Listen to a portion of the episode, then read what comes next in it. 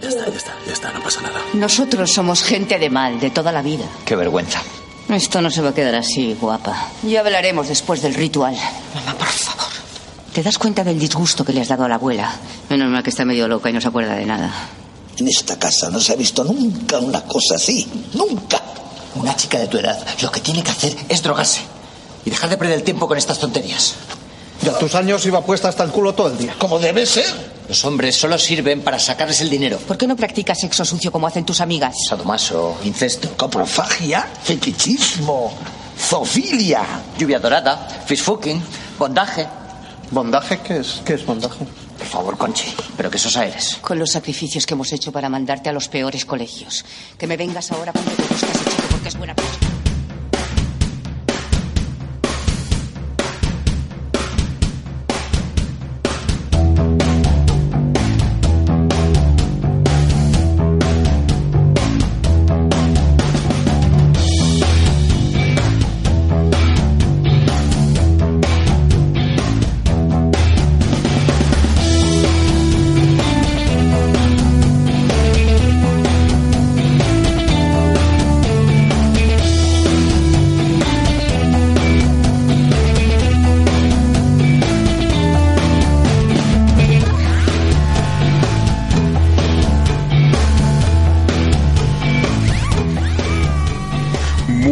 Buenas noches a todos. Ya estamos otra vez aquí, los tres cuñados. Hola. Ay, que los tengo tronchaicos. Ay. ¿Qué pasa, niños? Ay, ya estamos aquí de vuelta. Sí, sí, sí. Uf, madre mía, nos ha costado, ¿eh? De las veces que más nos ha costado. Y por los pelos, ¿eh? Ya te digo yo que ayer, ayer anulamos. Sí. Teníamos, teníamos relación ayer y, y Baldu y yo dijimos, mm, Cade, no podemos. Aquí, porque yo soy el polimalo ahora, ¿no? Joder, es que es muy dura la paternidad doble. Bueno, ¿qué me, está, qué me, qué me estás contando? Sí, pero tú ya te has acostumbrado, a mí ya no me vales.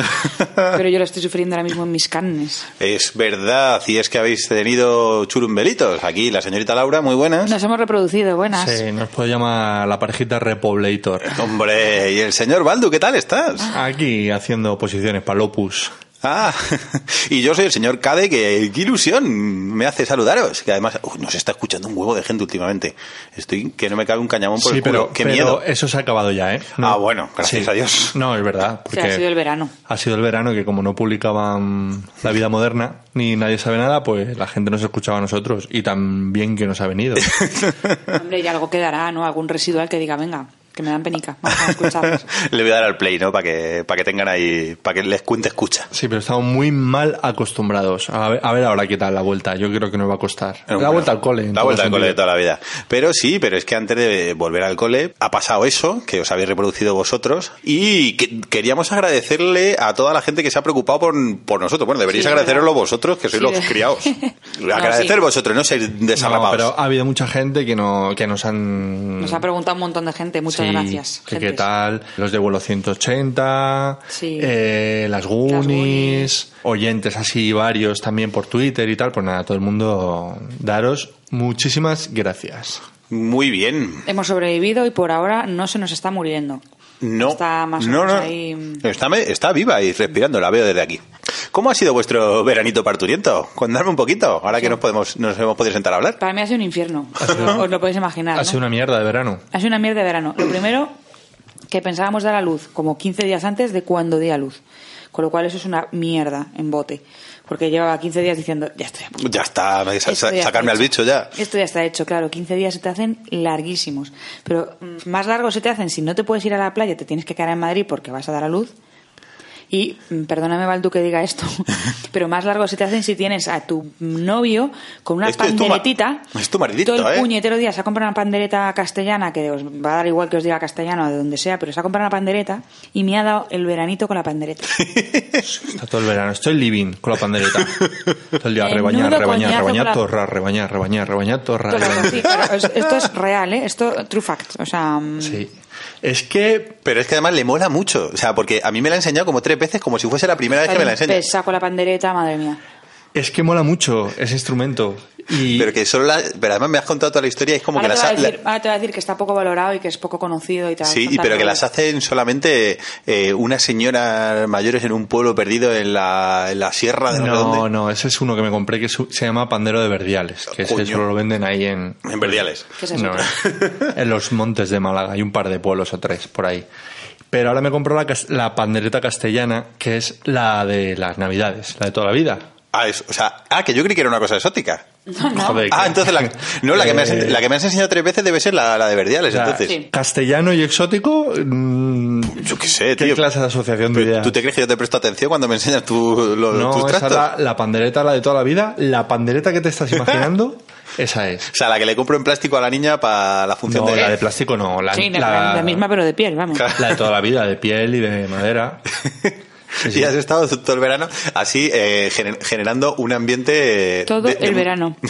Pero tiene que molar un montón porque, claro, ese sonidito lo tenemos metido a la gente en la cabeza como de Navidades y de repente, claro, la gente te oirá por tu urbanización y, y tendrán como cuerpo de Navidad pero a la vez verano.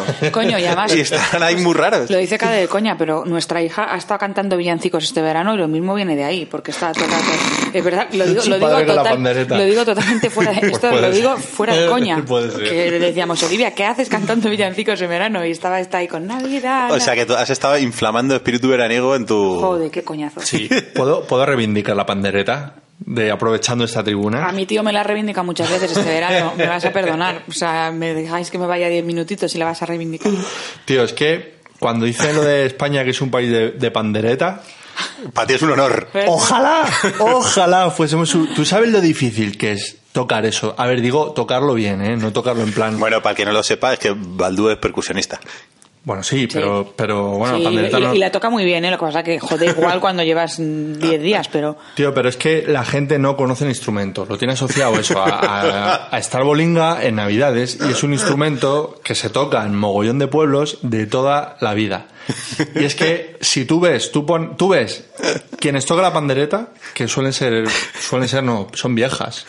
Es que no estáis viendo la, la- la cara de la cara de Laura. No, es que esto de- me lo ha contado por la noche a las 2 de la mañana cuando nos acostamos, en plan, es mi momento de reflexión del día. Y poniéndole vídeos de YouTube de Me viejas. ha puesto vídeos en YouTube, me lo, ha cost- me lo ha contado desayunando. Pero Tío, claro, es que no os imagináis cómo tocan esas viejas. O sea, en serio, Tengo ¿eh? que, tengo que decir que, la- o sea, no sé, deberías poner en postpro eh, un, un vídeo, ¿Qué en es postpro? postproducción. Ah, vale. Vale, vale, luego si, si vemos qué tal, cómo tocan esas viejas. En serio, si buscáis pandereta castellana en YouTube y alucináis. Hace 100 años ponían a bailar a 200 personas en la fiesta de su pueblo. Claro, pero las mismas. Era- eran las mismas 200 Sí. años después. Como sí, la pero. Como la coño, pero que es que esto tiene mucho mérito. Que directamente coger una panderetita y cantando y, Y- un flow.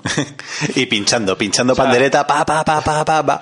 Sí. Y, y esto, eh, audiencia, es nuestro principio de, de temporada que eh, nos gusta empezar siempre desde abajo para que a partir de ahora todo sea subidón.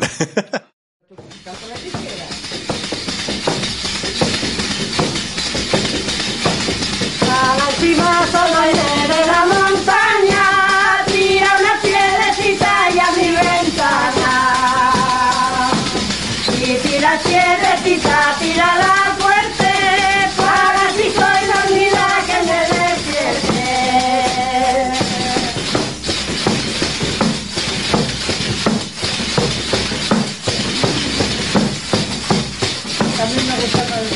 decir, y esto es nuestro tope, a partir de aquí todo para abajo, no esperéis más. Tío, pero es que. Es que estoy muy living con las viejas. Explica eso. Es que tengo. No, eso, Estamos, que- estamos, estamos llegando a puntos interesantes. Es que tienen un flow, la West Coast española, que es Palencia, Asturias, por toda esa zona. No, en serio, audiencia, mm, escuchadla y, y es un instrumento a reivindicar. ¿eh? Lo mismo digo de las maracas, que flipas A ver, ¿eh? en el próximo capítulo, las maracas. Las maracas. Sí, sí. Bueno, gracias Baldu por compartir esto. Por compartir por, no sé, No, a, lo mejor, vez. a lo mejor algún día podemos hacer un podcast sobre... Sobre instrumentos. Instru- instrumentos poco reivindicados o poco valorados. Sí, sí, a ver si viene Iván Mellén, que nos escucha, que Y- es un buen amigo de Laura y mío, y, y hacemos un podcast sobre, sobre panderetas. Estás- Joder, va a ser nuestro más descargado seguro. ¿Y qué? ¿Os ha pasado algo? Nuestro, nuestro canto de cisne, Eh, podcastil. ¿Alguna aventurilla habéis vivido eh, en vuestro embarazo y, y expulsión de Sí, bicho? yo he vivido una episiotomía que ha sido la aventura de mi vida. Hostias. No, no, no, no el os lo voy a contar. El parto en sí, que ha sido parto natural y yo estaba ahí. A ver, pero con epidural, pero, pero no sé si vamos a entrar en esto en el podcast, ¿no? De Ah, no sé, a mí me da igual, yo estoy aquí comiendo chuches. No, Javi, Javi, Javi lo ha vivido y yo lo que más me ha sorprendido es que no se desmayó, que yo esperaba claramente que se desmayase. Hostias, ya ves, menuda, menuda con el- guarrada. con el salvapantallas ahí puesto. Ahí que me lo echen por encima, lo que Total, sea. ce- cegado de amor Sí, paternal. sí, de amor, de amor. Sí, de Alguna hecho, mau. Mm, bueno, esto ya veremos si lo quitas o no, pero cuando mm, terminó el parto y miró y dijo y le preguntó al médico, ¿eso es la placenta? Y le dijo el médico, sí, yo no la veía, le digo, ¿y cómo es? Y me dice, pues parece un guisito de carne. Sí. Eso es lo que me Tiene, dijo. tiene hambrecita. Sí, sí, sí. Y me sorprendió el. mm, ¿Cómo se llama? El tubo abismal, iba a decir. El cordón umbilical. Tú es mal, pero Javi. Que, que me sorprendió un montón la textura que tiene. ¿Pero tú, tú- estoy tocando eso? ¿Cómo eres tan guarro? No, no lo toqué, no lo toqué, pero se ve, tú lo ves y dices, eso no ha podido salir del cuerpo de mi mujer. Eso lo habéis comprado ahí en la, en la fontanería. Porque es como un tubo así como azul, como. como de goma, parece de plástico. O sea, son. No para parece- desgracia a la gente. no, sí, no, no es, eso no es humano. Sí, no, yo me aventuras básicamente que me tocó, era un lunes por la mañana cuando me indujeron el parto y me tocaron todos los residentes y todos los estudiantes, que yo no tengo nada en contra y oye, con alguien tienen que practicar, pero podían haber cogido a un A su puta cerdito madre. o a su puta madre por- para hacer prácticas en un cerdo como hace todo hijo de vecino cuando quiere practicar con carne parecida a la humana. Porque es que literal yo tenía a nuestra nueva hija encima que me la acaban de poner, con lo cual está en un momento muy bonito y decidieron ir cosiéndome los puntos que me habían dado en el corte que me habían dado y solo y esto es también, o sea, un hecho real. Que Javi y yo nos mirábamos flipando un poco en plan de estábamos ahí debatiéndonos entre la alegría de haber sido padres y el flipar de que la residente que me estaba cosiendo empezaba, "Ay, ay, no, no, no" y el y el profesor matrón le decía, "No, no, no, eso así no es." eso así no". Le decía y le decía, "Bueno, no te, no te preocupes, le damos un punto ahí más abajo, le damos otro punto más Y lo arreglamos. Y, y ya está. Y yo pensando. Esto, tal y como lo está tal, tal y contando. como lo estoy contando, ¿eh? Y yo pensando, de esto me voy a acordar. O sea, ahora mismo estoy súper feliz con mi bebé encima, llorando, pero, pero estaba pensando, ¿realmente le está diciendo el, el matrón, no te preocupes, le damos un punto extra ahí abajo y lo arreglamos? Y después de eso, también la residente estaba diciendo, es que No ha quedado, no ha quedado bien, ¿eh? no, decía, es que me ha quedado, me ha- decía, es que me ha quedado desigual. Como decía, me ha quedado, decía, es que de este lado me ha quedado más tirante que de este otro. Y yo Estoy pensaba, que estamos eso es mi hablando, estamos hablando de mí, exactamente. De esto ¿sabes? que dudas intervenir. Sí, en sí. plan, callarte, Dios, eh, ¿será, será normal? Yo- en plan, ¿qué coño estáis haciendo? No, yo en mi cabeza, por eso no, claro, no lo podíamos hablar porque estábamos delante, pero yo en mi cabeza pensaba intervenir de manera en plan, en plan cachondo, en plan de, oye, dejádmelo mono, hacer como un comentario de, oye, todo eso que estáis hablando es de coña, ¿no? Aprovecha que estamos aquí ya. No, pero quería preguntar si estaban hablando de coña o no, pero sabía que no, entonces dije, ¿para qué voy a...? Sí, sé que no, tenía, la, la residente tenía pinta agobiada, Jimena se llama. Querida Jimena, me Me- quedaba con tu nombre y eras súper maja. Y encima me, mm, te perdono porque unas horas antes me estuviste tranquilizando un montón, pero hija mía, la que me has hecho.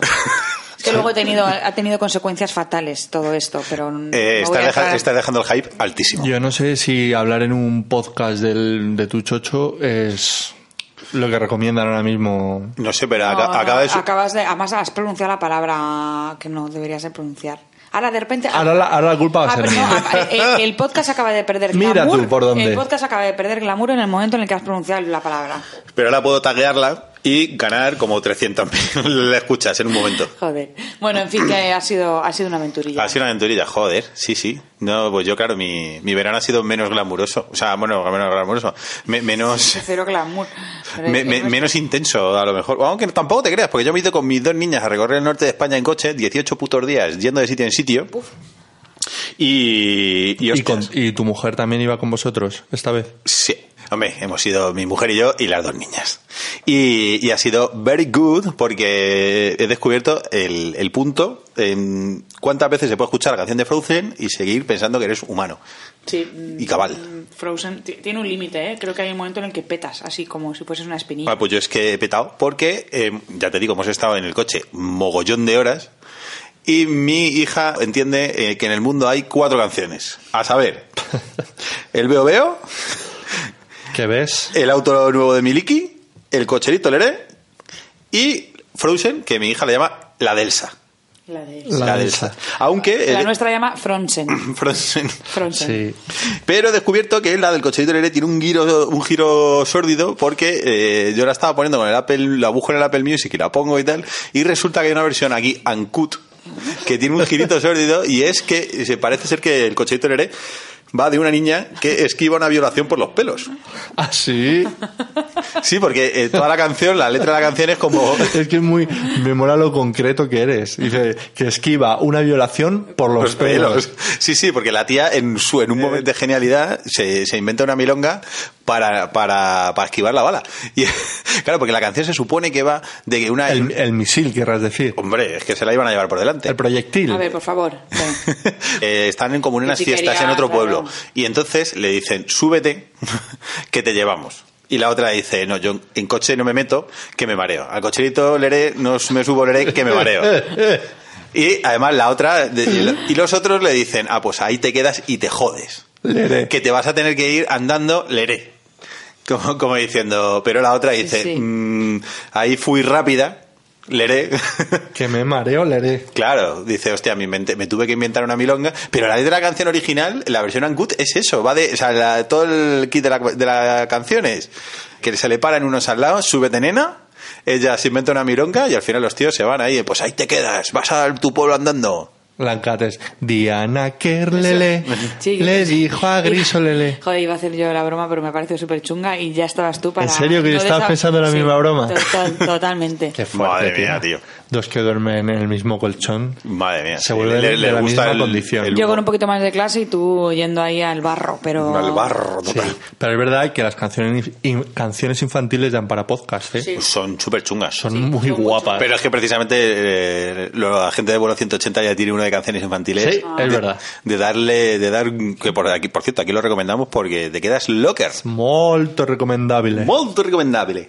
Y otra, Y, dime. y respecto a lo de las canciones, tío, ¿no eres capaz, tu cerebro no hace noise canceling con esas cosas? Llega un punto que sí. No es Porque el, el mío ya hay ciertas ciertas frecuencias que es que no las oigo, tío, o sea, es que me da igual.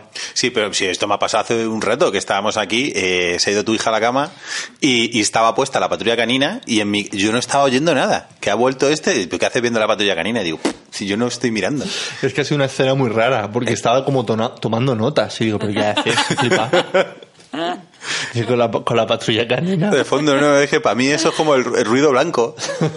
Sí, esto yo, que- pa- yo para Javi soy ruido blanco también, ¿eh? De en cuando, Sí. o sea, Es que a ti te he hecho un en poco de- mucho- de en noise cancelling, en Laura. muchos momentos me hace noise cancelling, pero vamos. Sí, sí, sí. Muy bien, bueno, pues vamos sí, pero he tenido aventuras también. Esta te va a gustar, esta aventura. Porque es que en uno de los hoteles donde hemos estado, eh, bueno, no, no voy a decir el hotel, pero en medio de Galicia, tenían spa. Y resulta que había una sala reservada donde se podías, podías llevar a los niños. Y allí que fuimos con mi hija de cuatro años y medio y mi hija pequeña de un No. año. Bueno, no tenía ni un año en que ese no momento. tiene ni uno. Que no tenía ni un año.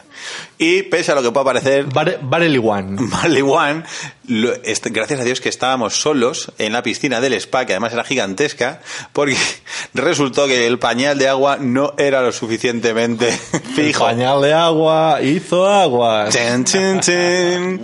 Y vivimos una escena, mi mujer y yo, de de repente estar ahí y ver Hostia. le flotación y, y hacer ahí la caza del octubre rojo, pero en, ver- en versión ñordo. en versión ñordo, en plan, madre mía. Y, y a ver cómo pillas eso y cómo lo escondes y cómo lo llevas a un sitio donde no relacionen. Claro, porque no lo, claro, lo tenías que llevar, lo tuvimos que llevar. Es que fue una mezcla entre la caza del octubre rojo y luego una peli de ninjas de estas de, o de que van a robar un banco, la de Ocean's Eleven y tal, que te tienes que meter. Porque claro, tuvimos que ir esquivando las cámaras de, de seguridad del hotel. Pero qué flipaos, esquiva- esquivando las cámaras. Es que de repente, claro, lo que no queríamos era que, que viesen que dónde ¿Quién había. ha sido? ¿Quién es esta caca? ¿De quién es esta caca? Teníamos que tirarla al baño, pero claro, nadie, que- nadie nos podía pillar a mitad de camino con un ñordo de nuestras manos. Los oyentes no lo estáis viendo, pero está haciendo el gesto como de cuenquito con las manos. Y como si la caca de su hija fuese Sí, el sí. tordo de un, de un caballo de 200 kilos. Estábamos en Galicia, mis hijas comen mucho. Eso. ay, Joder. Sí, buen tordo. es un, fue un buen tordo, pero. Mis días es. Madre mía. Y no volvimos a bajar el spa, claro. Una y no más. Pero qué, qué aventura, de verdad. Yo tengo una anécdota de caca también. ¿Ah, sí? Pero no sé si te estoy cortando a ti. No, que va, estás aumentando el interés. Ah, bueno, la que has contado en redes sociales. ¿no? Sí, sí, sí, sí. Es que el otro día la conté con mi familia política y tuvo, tuvo éxito, así que he dicho, "Ah, la voy a soltar aquí, Cuéntala. como buen cuñado. Estamos muy hablando mucho de los niños, ¿no? En este podcast. Hombre, Nos ha jodido es que acabas de tener uno hace tres semanas. No tiene tres semanas tu hija todavía. Pues, pues la mayor, que tiene tres años, me flipó mucho una cosa que hizo el otro día, que Por primera vez. Por primera vez, que resulta que yo estaba en el baño haciendo el número dos y desde que mi hija sabe andar me ha estado acompañando siempre. Siempre ha estado Toda la vida ahí en el baño contigo. a mi vera que yo flipaba decir, Sin pero inmutarse, ¿eh? sí, sí, digo, esta niña tendrá una, una discapacidad o algo de Olfativa, no huele. olfativa. ¿Darán paguita por eso? Bueno, diciendo, pero qué fuerte. Además, ha, ha soportado días realmente duros.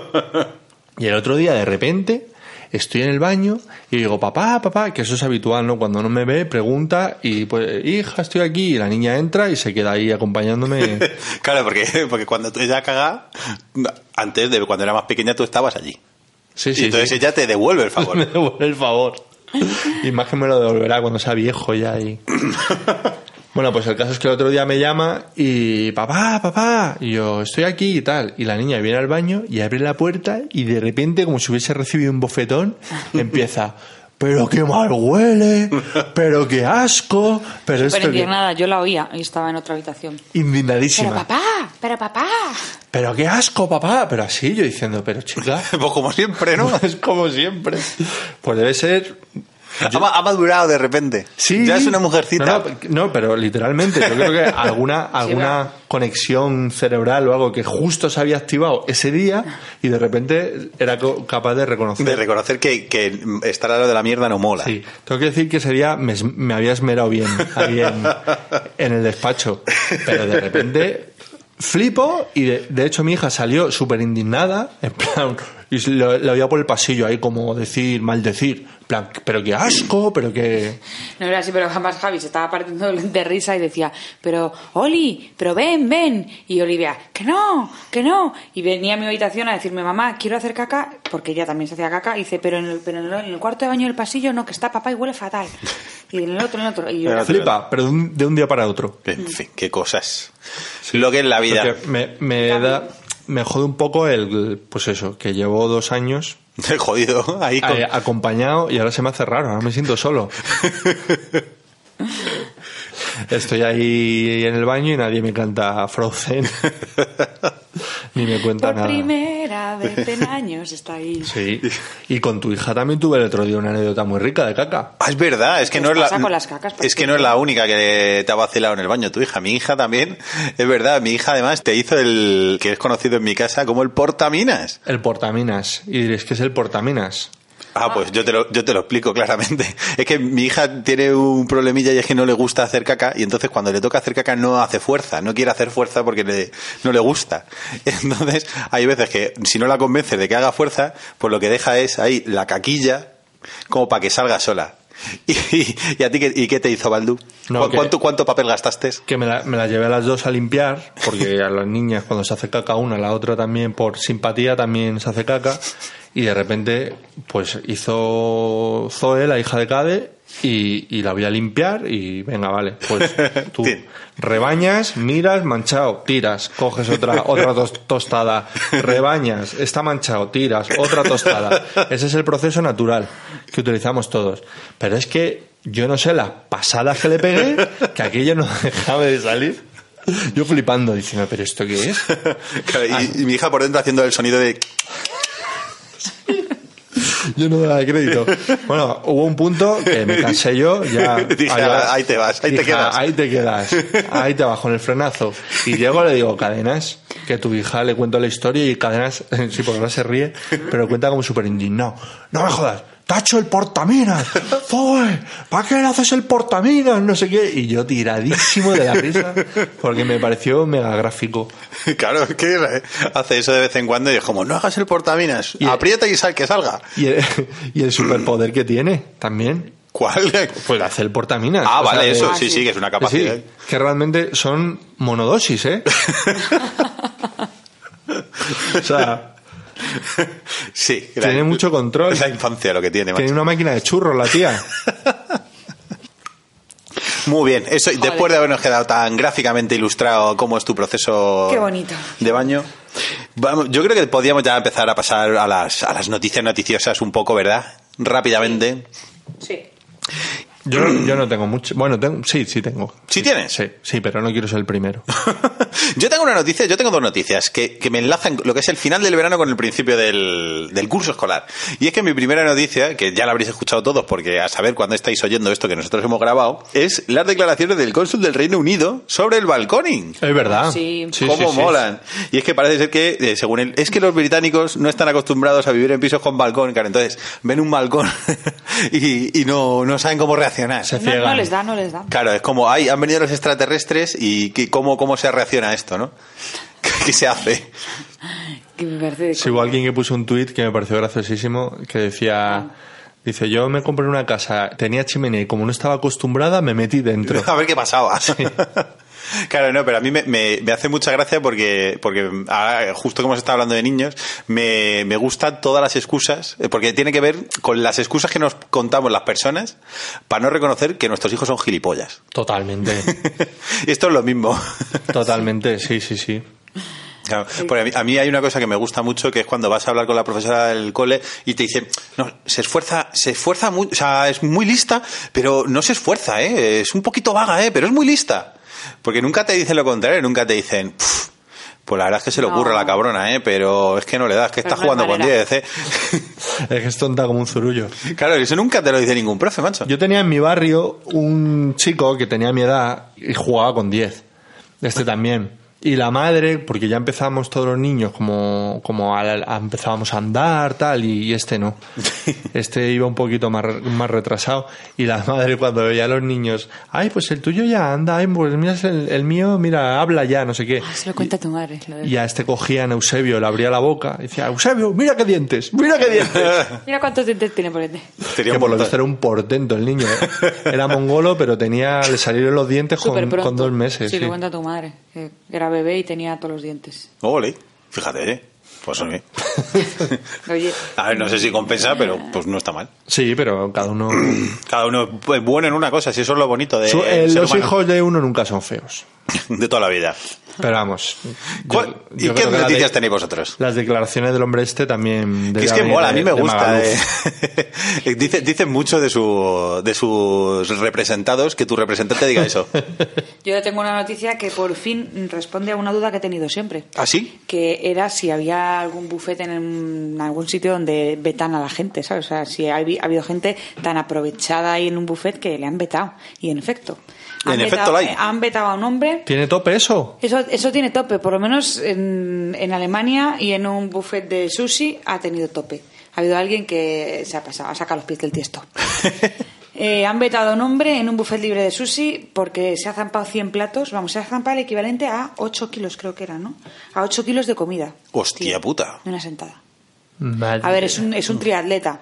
Ah, ¿no es un- no es un gordaco? gordo, no, no, no, no, no, es un, es un triatleta que, que tiene una dieta especial que me parece que es que no come nada durante 20 horas y solo come una vez al día y se pone hasta el culo. Y dijo, pues, pues voy a sacarle rendimiento. ¿eh? Esa, Claro. esa técnica la conozco yo, se llama Ramadán. No, no, es una, es una, sí, ayunar durante 20 horas para poder comer lo que se quiera durante las cuatro restantes. Hostia, eso como- el bueno, es ramadán totalmente, es como el ramadán. Sí, sí, pero eh, también así contado parece una dieta de estar de la de la alcachofa, la de la, no, la de ¿cómo se llama? La del sirope de arce y mierdas de esas. Sí, pero decepciona un poco, ¿eh? Que sea un triatleta. Porque la noticia mola con un gordaco. Que de hecho, claro, yo cuando me la habéis contado, yo en el periódico donde he visto la noticia, los hijos de puta la habían ilustrado con un gordaco. Ah, porque tiene mucho más, o sea, mucho más tirón. Si ves Claro, a un eh. gordaco y te imaginas ahí a la chon gorda mm, vetada en un... Y toda su familia. Y toda su familia. Que sílfides no eran. Pero claro, eh, pero a lo mejor lo que pasa es que no iría en un buffet libre de sushi, que es como Claro. parece como comida más ligera. Claro, no, lo que, lo que, de lo que se quejaba el, el dueño, que es bastante gracioso porque decía que, a ver, que nadie en su sano juicio ni en su, ni estando sano físicamente podía comer más de 13 o 14 platos, decía. O sea, 13 o 14 platos ya es un, es un huevo, decía, y este se comió 100 platos. Pues cada plato ponle que tuviese dos piezas de sushi o entre cuatro, dependiendo del, de lo que pidiese. Agotó las existencias de determinadas piezas, por supuesto. Joder. Y lo que más, lo que más, lo que más. Lo que más le jodió. le jodió a este hombre eh, es que el tío eh, bebía té, que es lo único que en ese buffet libre está incluido. Es decir, ahí lo que... Ah, lo te que cobra ganan- la bebida, claro. lo que ganan es con la bebida. Y el tío cogió, iba agüita, vaso de agua y algún té de, de hierbas que estaba incluido y no pidió ni una sola bebida. Y decía el dueño en la esta que, lo- vamos, que básicamente le parece una vergüenza que encima de comerse 8 kilos de comida Me saqué la chorra aquí con el, con el, con el tecito. Claro, 16 euros, que era lo que costaba el buffet libre. Pues y mira, le salió muy bien. Y me ha, me ha gustado porque es, es lo típico, cuando he ido a un buffet siempre lo he pensado, digo, y aquí habrá un tope, si yo me pudiese Poner hasta el culo de todo. hasta el culo de hasta el culo de estar horas y horas, ¿me echarían? Pues sí. Pues mira, vetado está. Joder. Madre mía, pero eso mola porque es la versión de. este no era gordo, pero es la versión de gordo de que te veten en los casinos por contar las cartas. Y te pegan ahí tu foto. ¿Tú te imaginas la cara de ese, de ese empresario, dueño del buffet, y viendo a la, a la familia de la chongorda entrando? Entrando. Yo lo Pero- vería como a cámara lenta, así como, Pero es que en el fondo un buffet es una apuesta, como, una, tío. como una escena de confusión, ahí entrando la chongorda. Y yo sabiendo ya que mi negocio... Va a la ruina. Que eso se acabó. Sí, que sí. ese día no facturas una mierda. Pero claro, es que es eso, un buffet es una apuesta. A veces ganas, a veces pierdes, tío. Es un negocio. Eso sí. Vale, pues yo tengo una apuesta aquí también. Venga. Tengo una apuesta que, bueno, noticias rusas que últimamente ¿Te gustan mucho? Sí, no- bueno, siempre nos han gustado. Pero bueno, esta vez no ha sido Burger King quien la ha liado, ha sido Domino's. ¿Qué ha hecho Domino's? Domino's Pizza. Pues ha hecho una promoción que decía que si te tatuabas el logo de Domino's Pizza, ibas a tener 100 pizzas al año durante 100 años. Y lo hacen en Rusia que no están nada locos, ¿no? Que no están a locos. Bueno, el problema es que cientos de jóvenes se han tatuado el logo, algunos en sitios tan discretos como el cuello, la cara, zonas así. Diciendo, ah, si me lo Hay tatúo. fotos, ¿no? Si me, si me lo Sí. tatúo en la frente, eh, son tatuar. 200. Sí, que las entrevistas de trabajo apenas se ve. bueno, pues el caso es que... Pero ya no te hace falta trabajar con 100 pizzas al, al año también, también es verdad, ¿eh? para toda tu Para vida. 100 años. Como O sea, vender, tú ya no comes, o sea, ya no necesitas comer. Otra cosa. como vender tu alma, pero en vez de al diablo, a- al Dominos, ¿no? Claro, pero sí que te, te- barato te sale. Pues bueno, la, la putada es que Dominos no contaba con la aceptación que iba a tener esta promoción, en la que cientos, no sé, tenía por ahí la cifra, pero ahora no la encuentro, pero mogollón de rusos se han tatuado y Dominos ha tenido que cancelar la promoción. ¿Y los tatuados qué pasa? Que les den. Que les, Esto- den, que les den pizzas. ¿quieres decir? Esto es Rusia y que te den. Si te he visto no me acuerdo. si te viste no me acuerdo. Sí, pues los, los rusos cabreados tampoco tampoco son cosas... Sí, pues yo qué sé, ya han aprovechado. Estoy viendo aquí las fotos de se han tatuado el logo con las tortugas ninja, ahí haciendo como que se lo comen. Pues eso, eso, mira, ves, esos son los británicos y sacan de ahí tajada seguro con lo de, mira, me he hecho un tatuaje, a mí me da igual, me vas a indemnizar. Mira, aquí tengo uno, lo estoy viendo ahora, se ha tatuado El el, logo cuello, en todo el, todo el cuellito. en todo el cuello. A ver, O la sea verdad es que- que mola el tatuaje, ¿no?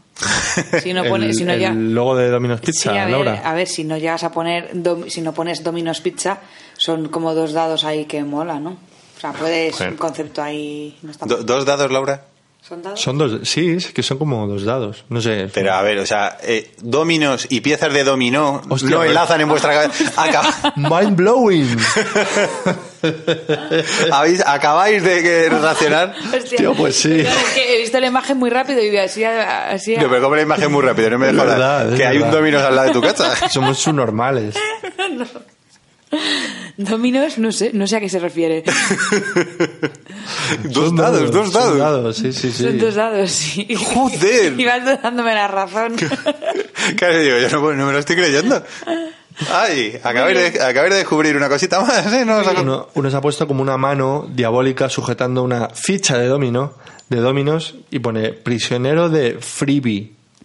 Que no sé si es que quería poner freedom y lo ha puesto al revés o es algo ruso.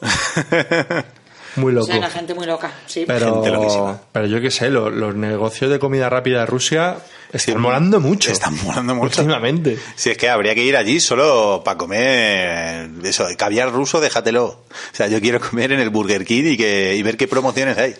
es que el menú infantil te viene con una Kalashnikov seguro. Sí, no, pero- o cosas muy locas. De si dejas aquí a tu hija, eh, te, Te- toda la colección del Kick Club Pack de golpe. Joder, qué maravilla. Las Es que- tortugas ninja ahí y Splinter de una tacada. relacionando las cosas infantiles y la vuelta al cole, que no se puede ser más infantil que la vuelta al cole, me acabo de acordar de una noticia que me ha requete chiflado, que, que ha pasado en, en China, en, no me sé la, ah, en, en Shenzhen, ya me he acordado, la- eh, en la ciudad de Shenzhen, Es muy, muy importante el dato. Nada, pero sabes que me gusta darlo. Y, y es que ha pasado una cosa muy diver. Y es que se ha inaugurado el, el año escolar en una de las escuelas infantiles de la ciudad. Y en la fiesta de inauguración, aquí no sabéis qué espectáculo había. Pues no sé, la patrulla canina. No, mucho, mucho, pero también bajaban por una, por un, por un palo, por un tubo.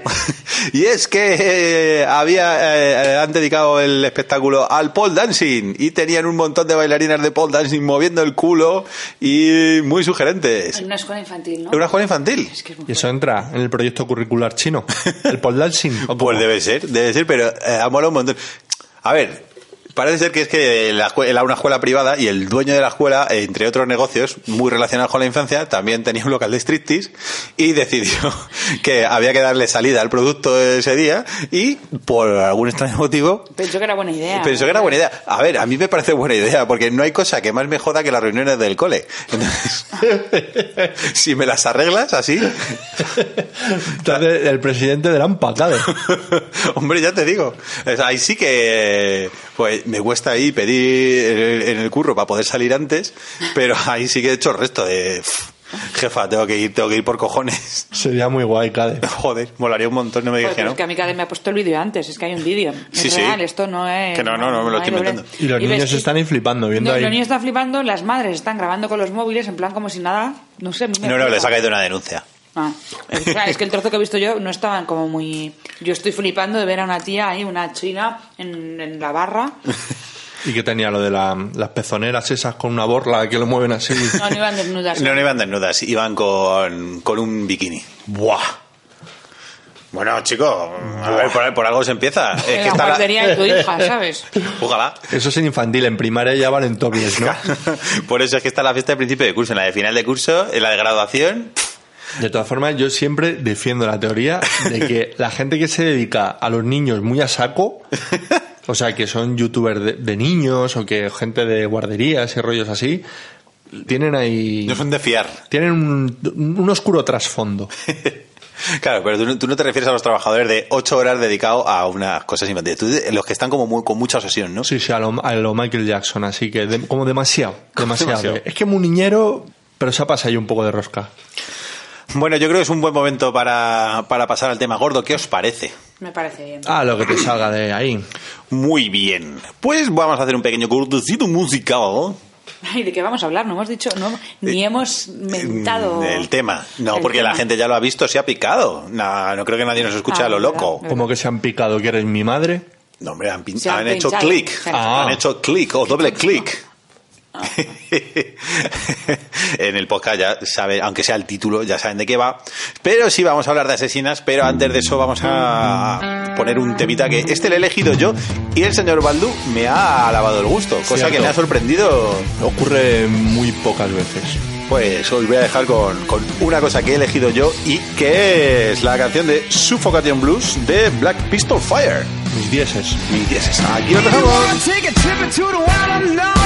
sure to keep it here when you can't close. Cause the secret's that I'm keeping, ain't no good to me. When six feet.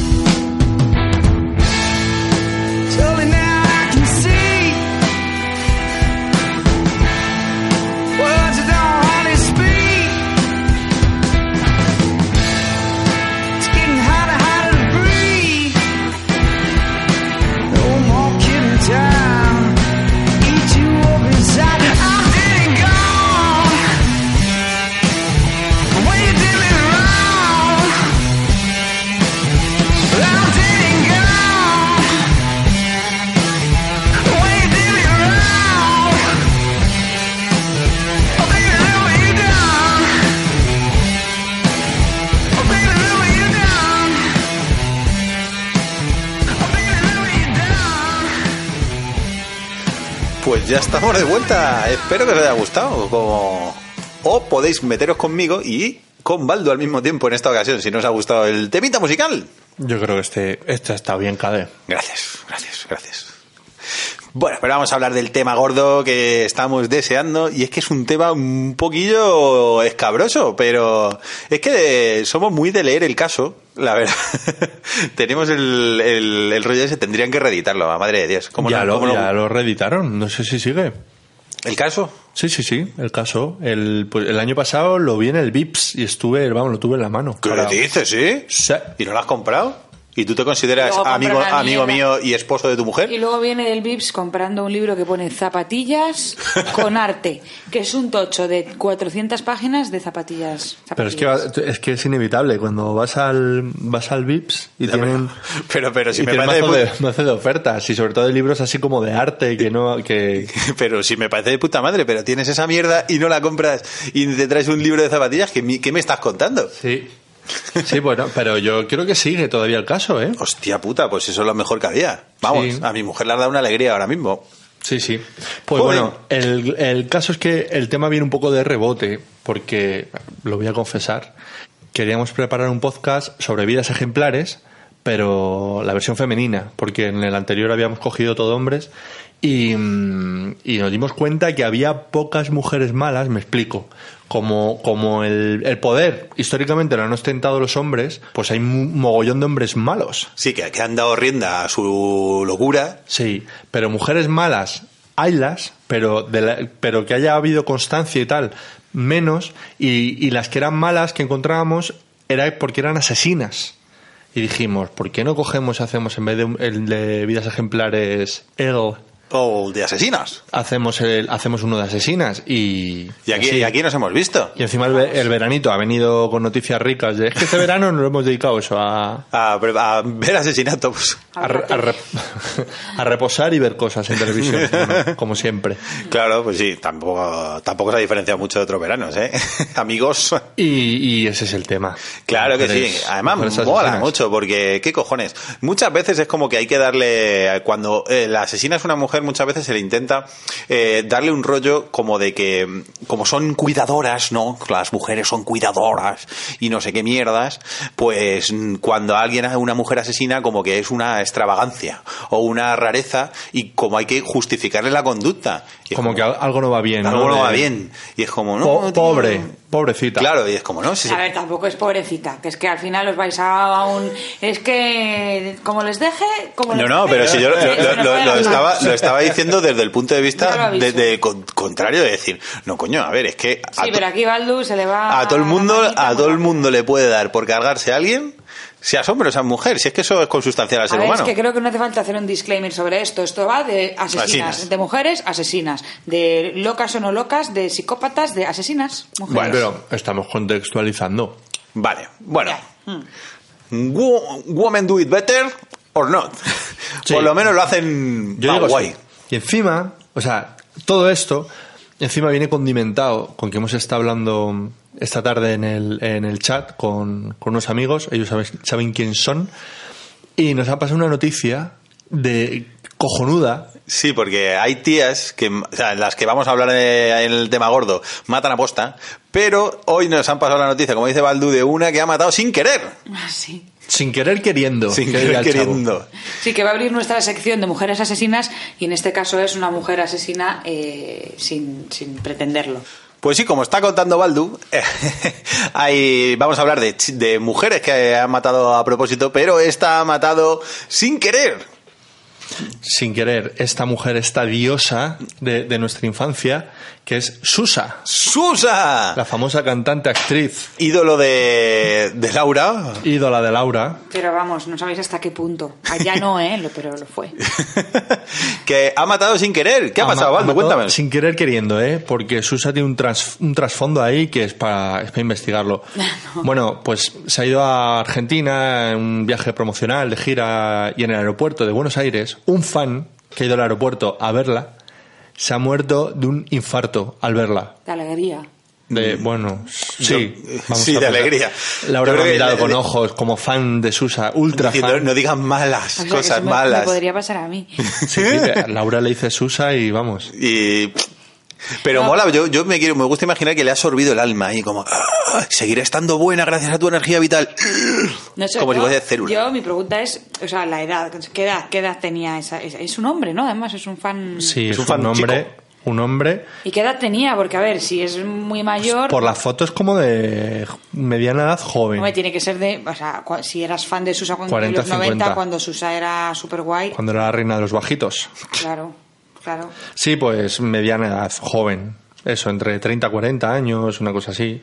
Es que ha puesto, eh, ha sido ella quien lo ha comunicado públicamente en su tweet, porque como él era súper fan. ¿En serio? ¿Cómo, Sí. cómo- cómo le molan esas cosas escabrosas a, a A lo- Susa? eh? Hombre, hombre, y tanto Hombre, que le gustan esas cosas escabrosas. ¿Sabéis, El- el sabéis de lo que.? Sí, estamos hablando de cosas- Voy a vamos a ponerles a la audiencia un audio que un audio que grabó también en Argentina en el año 93 Joder, es cuando no- estaba con el Susa, no se llamaba Susa Park en Argentina, se llamaba el show, el show de Susa Madre mía. en Argentina en el año 93, a ver qué a ver qué os parece. Cómo cómo porque esta, esto recuerdo lo dijo en pleno programa infantil. O sea, es una, una tía cuando ha dicho lo de asesina sin querer, asesinó sin querer, y dije yo sin querer queriendo, Sí. lo decía porque esta tía tiene que tener cosas raras en su cabeza. Esto es lo que se le ocurrió comentar en un programa infantil de de Argentina en el año 93. ¿Saben que una cosa sí pasó en Brasil? Eh, secuestraron a una chiquita muy pequeñita, y ella estaba llorando mucho porque cuando se despertó estaba en los brazos de una persona que no era de su familia. Y el hombre se quedó tan malo porque la chiquita no paraba de llorar que él la mató. Pero pidió el dinero y los padres hicieron todo para dar el dinero, pero cuando le dieron, el hombre dijo, yo maté a su hija y ha cortado la hija en pedacitos y después ha quemado la hija. Tengo que contar porque nosotros no podemos nos olvidar que el mundo existe cosas buenas y cosas malas. Incluso para dar el valor cuando nosotros tenemos la opor- oportunidad de dar una linda sonrisa, de estar feliz con la familia. Muchas personas no dan el valor de tener una familia, de tener amor, de tener guay. atención, de tener cariño. Veo, veo. Yo estoy Me encanta la música de fondo otra. Entonces pero lo para que todo- cortó y lo cortó en Y, pedacitos. y claro, y es como, esto es lo que me apetece decir ahora mismo en un programa niños, infantil. O sea, porque tenía que ahí subieron la música para no escuchar los llantos de los niños Pero es que alrededor. ve del vídeo porque sale ella Con una cara angelical. como, como se vestía de Susa así como de arlequín sexy y, y por de- y por detrás todo petado de niños de 6 años ahí Y escuchando la historia de- del José Bretón Les- y les de pidió dinero y sus padres hicieron todo por recuperar y conseguir ese dinero, pero ella lo había matado. Y se la había matado y se la cortó en cachitos y se lo dio de comer a los cerdos y luego los cerdos los mató también y y, los después niños lo quemó. Y, y los niños ahí flipando. Y joder joder Susa eh qué O sea, dura. joder Susa las mierdas que tiene Susa en la cabeza como qué cojones que tenéis a los niños ahí en, en- mariconaos. en una nube Hombre, ella, ella es que- brasileña y seguro que en las favelas se toman ese tipo de cosas a lo mejor con, con, con otro espíritu, pero, los niños lo celebran ¿no? pero tampoco será eso.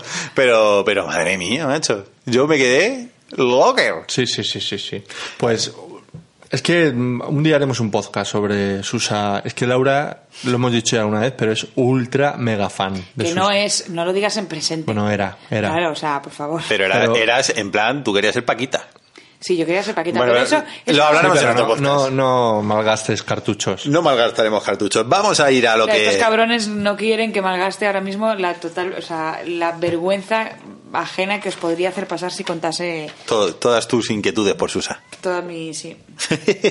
Pues sí, ¿Quién? pri- primera asesina del día. Primera asesina, esta ha sido sin querer, esta ha entrado de rebote en nuestro, en nuestro podcast, pero hay otras que han entrado por, por su propia mano. ¿A quién empieza? Tú mismo. ¿Yo? Sí. Vale. Pues voy a contar un caso. Este me lo, me lo propuso alguien en, en Facebook que dijimos, venga, necesitamos vidas ejemplares de mujeres. Y me comentaron, dice, investiga sobre Hildegard. Hildegard. Creo que fue Mari Carmen, nuestra ¿Quién, es- amiga. quién- es Chacha? ¿Una alemana? Y, y a mí el caso que me sonaba y tal, pero no sabía muy de qué, y empecé a investigar, y es una historia que vais a flipar, en los que no la conozcáis. Contextualízanos un poco. Pues Hildegard es la hija de Aurora Rodríguez Carballeira. Pues esta mujer nace en 1879, En- por lo que toda esta historia que, que os voy a contar se desarrolla durante principios del siglo XX. Chin, chin, chin. Pues esta es una mujer que, que no fue al colegio y se, se educó, digamos, leyendo la biblioteca de su padre, que era de una familia acomodada, y casi todos los libros que tenían, pues, mm, iban sobre los movimientos sociales de la época y políticos, que eran mm, sobre todo ideas liberales y progresistas, así como socialismo utópico, toda, toda, toda esta toda esta época. Estaban muy flipados con ese rollo y... Era la, la- la Quijote de, de principios del siglo XX. Sí, sí, sí. O sea, la, la le- Quijote de Podemos. La Quijote Podemos. Total. Y, y bueno, también como dato, por esta época eh, tenía mucho peso las ideas eugenésicas. Toma ya. Todo esto fue un poco lo que el caldo de cultivo luego para, Y eso no son los chistes de Eugenio, para ¿no? los nazis y no, no. Bueno, eh, yo creo que todo el mundo sabe lo que es la eugenesia, pero es como la búsqueda de, de la genética perfecta, ¿no? De desarrollar al- el, todo el potencial del ser humano a través de depurar los genes. Bueno, pues... Joder. Qué chungo suena, ¿eh? Sí, sí, sí, sí. Bueno, pues esta tía, Aurora Rodríguez, mm, eh, tenía unas ideas políticas así como muy, muy ideales y veía que la mujer no se, le, no se le trataba ni se le veía socialmente como merecía.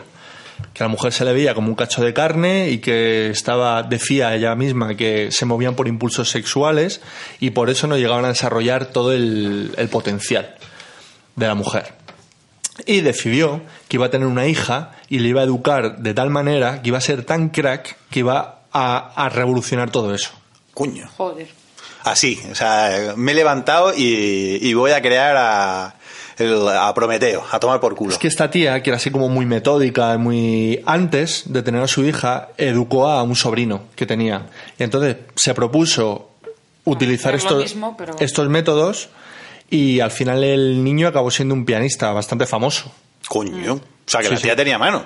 Sí, la tía tenía mano, usó un poco esta técnica de, y crió, pues realmente consiguió educar. la tía sería súper dotada, o sea, la tía era muy, muy, muy inteligente, ¿no? Era muy inteligente y tenía claro eso, que con la educación adecuada podría hacer, mm, ha- hacer niños prodigio. Bueno, pues se vino tan arriba cuando vio que había triunfado con su sobrino que decidió esto, que iba a tener una hija, la quería criar sola y para... ¿Estaba casada ella o no? No, no, ella era soltera. Eh, encontró un cura de, de allí de su zona a la que llamó colaborador fisiológico Coño. y con quien mantuvo tres encuentros carnales. Hostia, qué puntería, mancho. Sí. Pues vio eso, rollo eugenésico total, ¿no? De vio un tío, dijo, ¿quién mejor? Alguien que no vaya a reclamar a su hijo después, alguien que sea sano y encontró al cura y... Y. Y además, dijo, y además, uno que tenga buena experiencia follando, dijo el cura.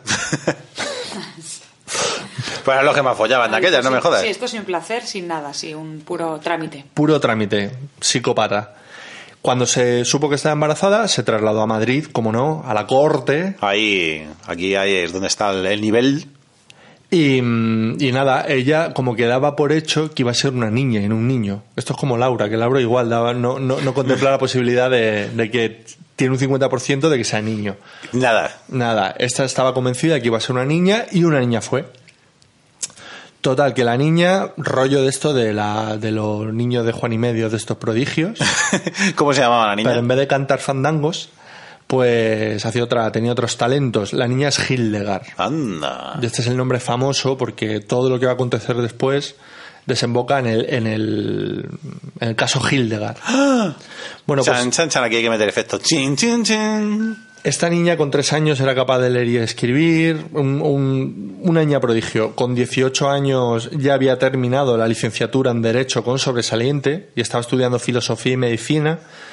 Era vicepresidenta o había sido pre- vicepresidenta de las Juventudes del PSOE y estaba como súper integradísima, a tope. Era una líder, Crack, Una crack. una crack. O sea, que la tía era una máquina criando niños prodigio. Sí, sí, sí. Está de, bueno, tenía 15 libros publicados, entre ellos muchos de ensayos sobre sexualidad, que era un tema que les, que les interesaba mucho y que... A mí también. Bueno, hasta tal punto que se codeaba con gente como José Ortega y Gasset, Gregorio Marañón y el propio H.G. Wells, Hombre. el de la isla del Doctor Moreau y la Guerra de los Mundos, que le propuso llevársela a Inglaterra como secretaria. Ah, qué jodido, qué cabrón. O sea, a- fíjate, aquí en España petándolo y allí se la quiere llevar de secretaria. Estos hijos de puta de inglés. esto- No tenía- La tenía- pérfida, pérfida Albión, qué cabrones. No, coño, era una beca, tenía 18 años por aquel entonces. Hostia, puta, ¿y qué pasó? ¿Y dónde está esa tía? ¿Por qué no sabemos por qué no está la calle Hildegard? Bueno, pues el caso es que cuando la madre empezó a ver que la niña ya iba teniendo personalidad, claro, la había criado, mm, la tenía castrada en todos los sentidos. Y cuando vio que la niña se le escapaba de las manos, pues empezó a volverse como muy psicótica con ella. Hasta que se enamoró. Toma. Hasta que la hija se enamoró. La hija, se, Hildegard, se enamoró y, y ya el conflicto con la madre era tan potente que la madre una noche le descerrajó cuatro tiros. Hostia, aquí sí que me voy a meter el efecto. Hostias. Pero así por las buenas. Así por las buenas. Porque, bueno, es que luego tuvo el juicio correspondiente y fue un caso sonadísimo, porque Hildegard era famosa. O sea, hablamos de una niña de 18, pues eso, como el niño que hace la trompeta con Juan y medio. o- No, hombre, pero esta, vamos a poner en contexto a los oyentes, esta era una jodida eminencia. Sí, sí. como Porque cuando el- has dicho que El escribía... niño egiptólogo ese que, sa- que salía en, en Crónica Marciana, que también. Igual, era- igual, igual. Bueno, de hecho es que cuando tú has dicho, no te quería interrumpir, pero cuando has dicho que con tres años leía y escribía, que la gente no, no se crea que leía y escribía en español. Es que leía y escribía en siete idiomas diferentes, incluidos latín y griego. Pero con tres años. Con tres años. Por eso, que es que has dicho, no, leía y escribía con tres años. Y es como, no, no, es que leía y escribía en, tres, en siete idiomas. Como la Sí, creo infanta que- Leonor, que creo lee a con- Kurosawa. Creo, creo que con tres años escribía y leía en tres idiomas y luego un poquito mayor ya siete eran los que controlaba. Ah, bueno, perdón. Pero con tres años creo Con que... siete, qué vieja, ¿no? Sí, o sea, no, sé cuál- no sé cómo eran las edades, pero sí era una, vamos, era una crack. Sí, la niña era, era muy crack y era muy famosa. Era, era un petoncísima. Pero claro, su madre, como has dicho que se llamaba, la... Aurora Rodríguez. A la Aurora Rodríguez. Carballeira. Claro, que, que en el fondo lo único que quería era como la. Una marioneta. Una- sí, la, la Barbie de Lisa Simpson, pero con el culo que en vez de un orificio fuese pues un hueco para el guante, ¿no? Y ya está, y tener ahí eh, a su alter ego. Totalmente. Claro, ella quiso un poco desarrollar la, pues lo que pasa siempre, ¿no? En la educación. Que el padre quiere que el hijo haga lo que él no pudo hacer. Hostia puta. Y cuando la otra dijo, no, yo me piro aquí. Pues la tía es tan loca del coño, la Aurora Rodríguez de Carballera, que en el juicio decía que cuando un escultor ve que la obra le está saliendo mal, ¿qué hace? La derriba él mismo. O un arquitecto ve que su obra maestra, su edificio, tiene peligro de derrumbe, lo vuela él mismo. no hay que, no se lo puedes encargar a otro. Y hablaba de ella, de Hildegard, no como su hija, sino como su obra. Coño. Y Sí, pero- loca, pero de fliparla. Pero además me mola el concepto este de montarse a la niña como quien intenta mejorar un mueble del Ikea ahí cogiendo piezas de otros muebles. En plan, esto es un Lego, si todas las piezas valen. Po, po, po, y al final se te descoña el mueble. Pero se, se puede. Joder, veis los vídeos de los niños chinos estos igual con cinco años que tocan instrumentos. Tío, eso es a base de, vamos, de látigo y, y método ahí, métodos Hostias, chungos. Tío, es que la gente está súper loca. De todas maneras, me está. Joder, ahora que estamos a tope con el Sálvame y con el Gran Hermano VIP, me mola los diferentes estándares que hay. La mamá de Hildegard diciendo, no es perfecta, se quiere ir ahí con un mozo por ahí y no quiere dirigir el Partido Socialista, la mato. Y la pantoja Y la, dice, de- la desecho. la desecho, adiós. Y la pantoja diciendo, mírala, Ahí está, la Chabeli. En vez de estar prostituyéndose por droga, está ahí vigilada 24 horas al día. ¡Qué ilusión! Uy, tengo el audio, tengo el audio. La pantoja diciendo que prefiere que su hija esté en Gran Hermano VIP a que esté en la calle por ahí con no sabe ni con quién. ¿Dónde, No ¿dónde viene a está mi móvil? Que tengo aquí el audio y digo... pff, Ponlo, ponlo. Lo tenías por si acaso, ¿no? Es que la verdad es que ha sido el momentazo de la semana, lo de la pantoja. Para nosotros sí. Para en, nuestra, en noso- en nuestra triste vida. Aquí tenemos a la próxima Aurora Rodríguez Carballeira. Yo no quiero ni nombrarla, no quiero nombrarla. Bueno, pues la Yo sé que persona- mi hija, si yo estoy más tranquila de que mi hija esté ahí. Porque sé que está dentro de un sitio que no le van a hacer daño. Muy triste es saber dónde está mi hija esta noche. ¿A qué hora llegará? ¿Qué le pasará a mi hija? No ríais. No, hombre, pero es que le está dando el extra de drama este de, Es de tonadillera. de tonadillera. ¿Me lo pones con extra de tonadillera, por favor? Pero es que me, me mola el rollo este de decir Triple drama. los diferentes estándares. De decir, no, pues yo ahora estoy súper contenta. Tú fíjate, ¿eh? que esté en hermano, gran hermano VIP, porque así la puedo ver 24 horas al día, en vez de que esté por ahí a- Madre mía. de garitos que, que a saber qué hace. Menudo sin vivir. Madre mía, sí. ¿Quién tenéis por ahí? A ver, yo tengo un caso mucho más contemporáneo. Es curioso porque tú has hablado de una asesina, pero que no ha sido una asesina en serie, solo se ha cargado a una persona, con lo cual, a ver, tampoco. con Se la todas las sí, con todo muy loco, hay, pero- Todo Un- muy loco, pero solo una. Un yo- error se, se le perdona. Claro, y yo, y, y en mi caso, en el caso de la asesina que os traigo yo, también solo ha matado, o sea, una Solo ha habido una víctima. Y de hecho no ha sido ella la que ha matado, pero a mí lo que me fascina de esta asesina, que ahora os voy a contar, es eh, los tejemanejes que se ha traído y cómo ha convencido a, a tanta gente y a, bueno, Me está volviendo loco de tensión. ¿Quién Sí, es? no, ¿Quién es? Esta, esta, esta salió el año pasado, me parece, en, en agosto del año pasado, y se llama Maje. No sé si os suena el caso de Maje. Hostias. María Jesús Melgar, me parece que se llama. Sí, Y esta me lo contar cuando yo estaba con la pandereta. en muchos momentos en plan de ya tengo asesina y el otro ti, trr, ti, Eh, ¿Y qué ha hecho? ¿Qué hizo esta chica? pues esta, esta, esta señora, lo que, señorita, lo que hizo es cargarse a su marido, pero no ella, ella no se iba a manchar las manos. y Entonces convenció a un amante para que lo hiciese. Pero lo gracioso del caso, lo que a mí me parece de coña marinera, es que esta chica, mientras intentaba o elucubraba cómo se iba a cargar a, a su marido, eh, tenía cuatro relaciones al mismo tiempo. Hostias. Que mantuvo durante años y meses, o sea, la que menos meses, la que más años. ¿Vale? Es decir, antes de casarse con el marido ya tenía una de las relaciones, que sigue manteniendo cinco años después, cuando se cargan al marido, y entre medias, durante el mismo periodo, está con cuatro personas a la vez. Esta mujer lo que hace es ir convenciendo, ir tanteando a todos sus amantes para ver cuál era susceptible de cometer el crimen. Pero ¿sabes? ¿cómo se la tiras a alguien en plan... ¿Alguien mataría a alguien? Sí, no, sí, sí, sí. Eso es como un amigo, perdón, iba a contar una historia que no voy a contar.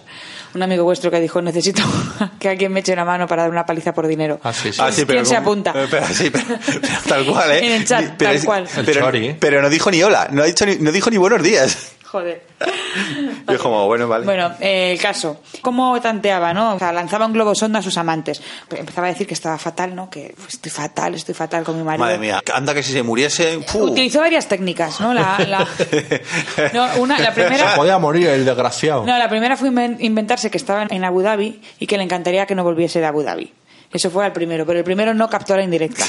¿Vale? Entonces fue como, jo, está en Abu Dhabi, pero me encantaría que no Te- volviese tengo nunca. que hacer una pregunta de rigor. ¿Está buena, Maje? A ver, es mona. Es mona. Para mí, mona, sin más. Vosotros, Para que Laura diga, es mona, mm, por- probablemente estemos hablando de Megan Fox. No, qué, qué gilipollas eres, es que no. Lo que pasa es que vosotros os, que siento entrar siempre y recordar este mismo episodio, pero es que vosotros decíais que os follaríais a la enana de The Hole. Decía y digo. Y digo, Y digo. y, yo- Y diré. y estoy con mi y colega. que qué buenísima estaba la enana de The Hole. Entonces, como esto me dejó mm, Ya. traumatizada de por vida, Noelia Pompa, muy rica. Muy es atractiva. una enana, tío. Pero muy atractiva, ¿tendrás algo contra las enanas Bueno, qué? sigue con Maje. A ver. A ver qué ha pasado con Maje. Maje es mona y se arregla mucho y muy mona. Ahora es una loca de manual. bueno, al, al primero le dijo que su primera manera de decir que quería cargárselo era que le encantaría que no volviese. Luego a otro le contó que bueno que estaba fatal, ¿no? Y que eh, de vez en cuando se planteaba cómo sería la vida sin él. Eh, tampoco funcionó. Hombre, claro, es que yo creo que ese, tipo de, de indirectas en un mundo donde existe el divorcio, como que tampoco te plantea soluciones tan drásticas. Al tercero sí que le llegó a decir que se había planteado acabar con su vida. Pero se lo dijo de una manera, se lo dijo de una manera muy sutil. Decidió inventarse una historia decirle que tenía cáncer. Decirle al amante, es que mi marido tiene cáncer. Entonces yo le odio. Pero de todas formas, se va a morir. Total. Total. Porque me han dicho que tiene un cáncer terminal. Entonces, si se va a morir, yo le odio y a veces pienso, pues mira, si me acabo con él. Claro, es que me mola porque es como que va intentando subir el listón como diciendo, claro, sí, sí. no lo pilla. Ella iba añadiendo No movidas, por eso digo, iba, iba mejorando hasta que al final eh, con el último lo consiguió, porque el último se lo Es acabó. como tú, Laura, cuando empiezas. "Pa- Habría que ir bajando la basura. Y a, la- a los 15 minutos. Parece que huele un poco la basura. y al final el último estadio ya es que bajes la basura, puto vago. O sea, no entiendes mis indirectas. Si las entiendo, lo que pasa que. Ca- noise cancelling. te hago noise canceling. Eh, bueno, el caso es que a a este le dijo que, que tenía cáncer y que se iba a morir de todas formas y que bueno, que se lo quitaría en medio, pero él dice que en ningún momento se lo tomó como una invitación a matarle. El cuarto sí. al Eh, cuarto ya al- le dijo, al le cogió de la pechera y le dijo, pero ¿le quieren matar? Al cuarto, al pobre infeliz, sí que le dijo que se inventó que le maltrataba, que lo pasaba muy mal y tal, y que se quería deshacer de él y que se había, había pensado un poco en todo. Y al final fue un poco él el que, bueno, consiguió con sus tretas que fuese él el que le dijese, mira, déjalo en mis manos. ¿Vale? Que le estaba mega Guiño, enamorado de ella. Él estaba mega, mega, mega enamorado. Cuéntanos un poquito el perfil de, de este último amante. Que hay que tener una agenda Joder. buena. Madre mía, tiene que ser una planificación para estar con cuatro amantes y tu marido a la vez. Eso es, tío, eso es, eso es estar, como haciendo, un- estar haciendo malabares. malabares Sí, sí. durante... O sea, tienes cuatro amantes y tu marido. Y parece ser que eh, dos de los amantes no sabían que eran uno más. No, es que, claro, yo estoy hablando de cuatro y luego el quinto no sé si salió. Es que después ha habido, ahí me pierdo un poco, pero ha habido. Primero que hay más amantes que están ahora mismo. eh, ¿Investigados? No, que, que no, que, o sea, que Están callados existen ahí. y que están callados como putas, es lo que iba a decir. Por pura vergüenza. Porque ya el, que, el último que salió ya salió ahí con las orejas gachas. ¿Sabes? En plan de ya han salido cuatro y yo. mm, Y, Y dijo, aparte yo soy el estarían quinto. casados ellos también, Muchos estaban ¿no? casados. El, Claro. que, se- el, joder, el que se cargó al, al marido estaba casado y con hijos. O sea. Que, la- que en el artículo que cuentan cómo lo mató, le hacen un traje, le ponen, le ponen finito. Dicen que tiene una personalidad infantiloide, que Sí, bueno, a ver, vamos muy débil a ver. de eh, carácter. supo- no sé yo qué. supongo que las personas. Hombre, si, si te, personas si te convence para matar a alguien ahí en plan... Era un Sí, compañero de trabajo de ella, porque ella quien- Ella es enfermera. Y él era celador, y él era creo. celador. Hmm. Él es celador, vamos. Con los perfiles con los que trata, vamos, sus amantes, te- había un poco de todo. Había un publicista, un mozo de escuadra, un ligue de una noche que creo que era arquitecto, me parece. profesión. Ligue de una noche, no, eh, un arquitecto, y luego este último era el celador. Sí, pero que claro, es que es normal que le trate de un poco infantil. Aparte, en el artículo se encarga mucho de recalcar que, que era un fanático del Call of Duty, como diciendo... Para relacionar, ¿no? Para relacionar. Como el asesino de la katana. Como el asesino de la katana. Que se han El rol. Le encuentran en la mochila que lleva él siempre, le encuentran todas las cartas que le escribe ella, porque ella se encarga, su, su modus operandi es comerle la cabeza a, a través de cartas súper románticas. Él estaba totalmente convencido de que según se muriese el amigo se iban a ir a vivir juntos. Metacomentario, adulto con mochila, mm, rico no es. Y lo digo por mí, ¿eh? y yo, y yo. Y en esa, en esa mochila, además de las cartas, llevaba plastificados unos vales que le hacía a ella, en plan de vale por una noche romántica, no sé dónde, vale por un tal. Y lo que me hace gracia, lo que me parece súper triste es que esos vales nunca estuvieron usados, los había plastificado y había acumulado vales ahí que, o sea, En era plan, como esto, buah, lo que- pagafantismo máximo, Si ¿sabes? es que a ese, a ese amante le llaman el pagafandas. Pero es que normal que le llamen infantil, porque es que la estrategia es de quinceañero de peli americana. De estos de eh, lo típico que el quarterback del equipo de fútbol le dice a la animadora que es su novia, pues si me quieres de verdad te dejarás que follemos debajo de las canchas de atletismo, no sé qué.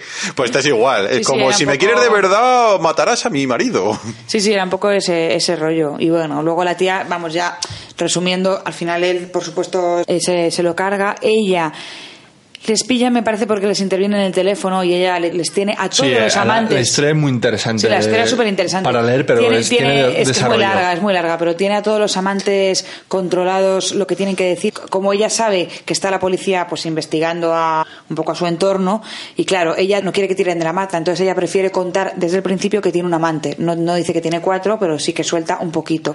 Lo que pasa es que al final se acaban enterando de que, de que tiene toda esta, toda esta ristra de amantes, y, a- y según se va enterando de que van pillando a un amante y a otro, va hablando con ellos, diciéndole lo que tienen que decir, ¿no? Entonces, la policía va sabiendo que a uno le dice, oye, no digas nada de lo que te conté de que Antonio tenía cáncer, ¿vale? Porque ahora mismo es que no viene, no viene a caso. O sea, Claro, no, están bueno. investigando otra cosa. Se ha muerto de cáncer, le dice también. Otra cosa súper guay. Le dice al tío, se ha muerto de cáncer, ¿vale? Y a los dos días no aparece la policía. No le digas a la policía que está investigando otra cosilla. eh, tú no digas nada. Cuando te pregunte, tú no digas nada. Entonces, bueno, el caso es que la cosa se va liando, se va liando y al final, por supuesto, pues les pillan, ¿no?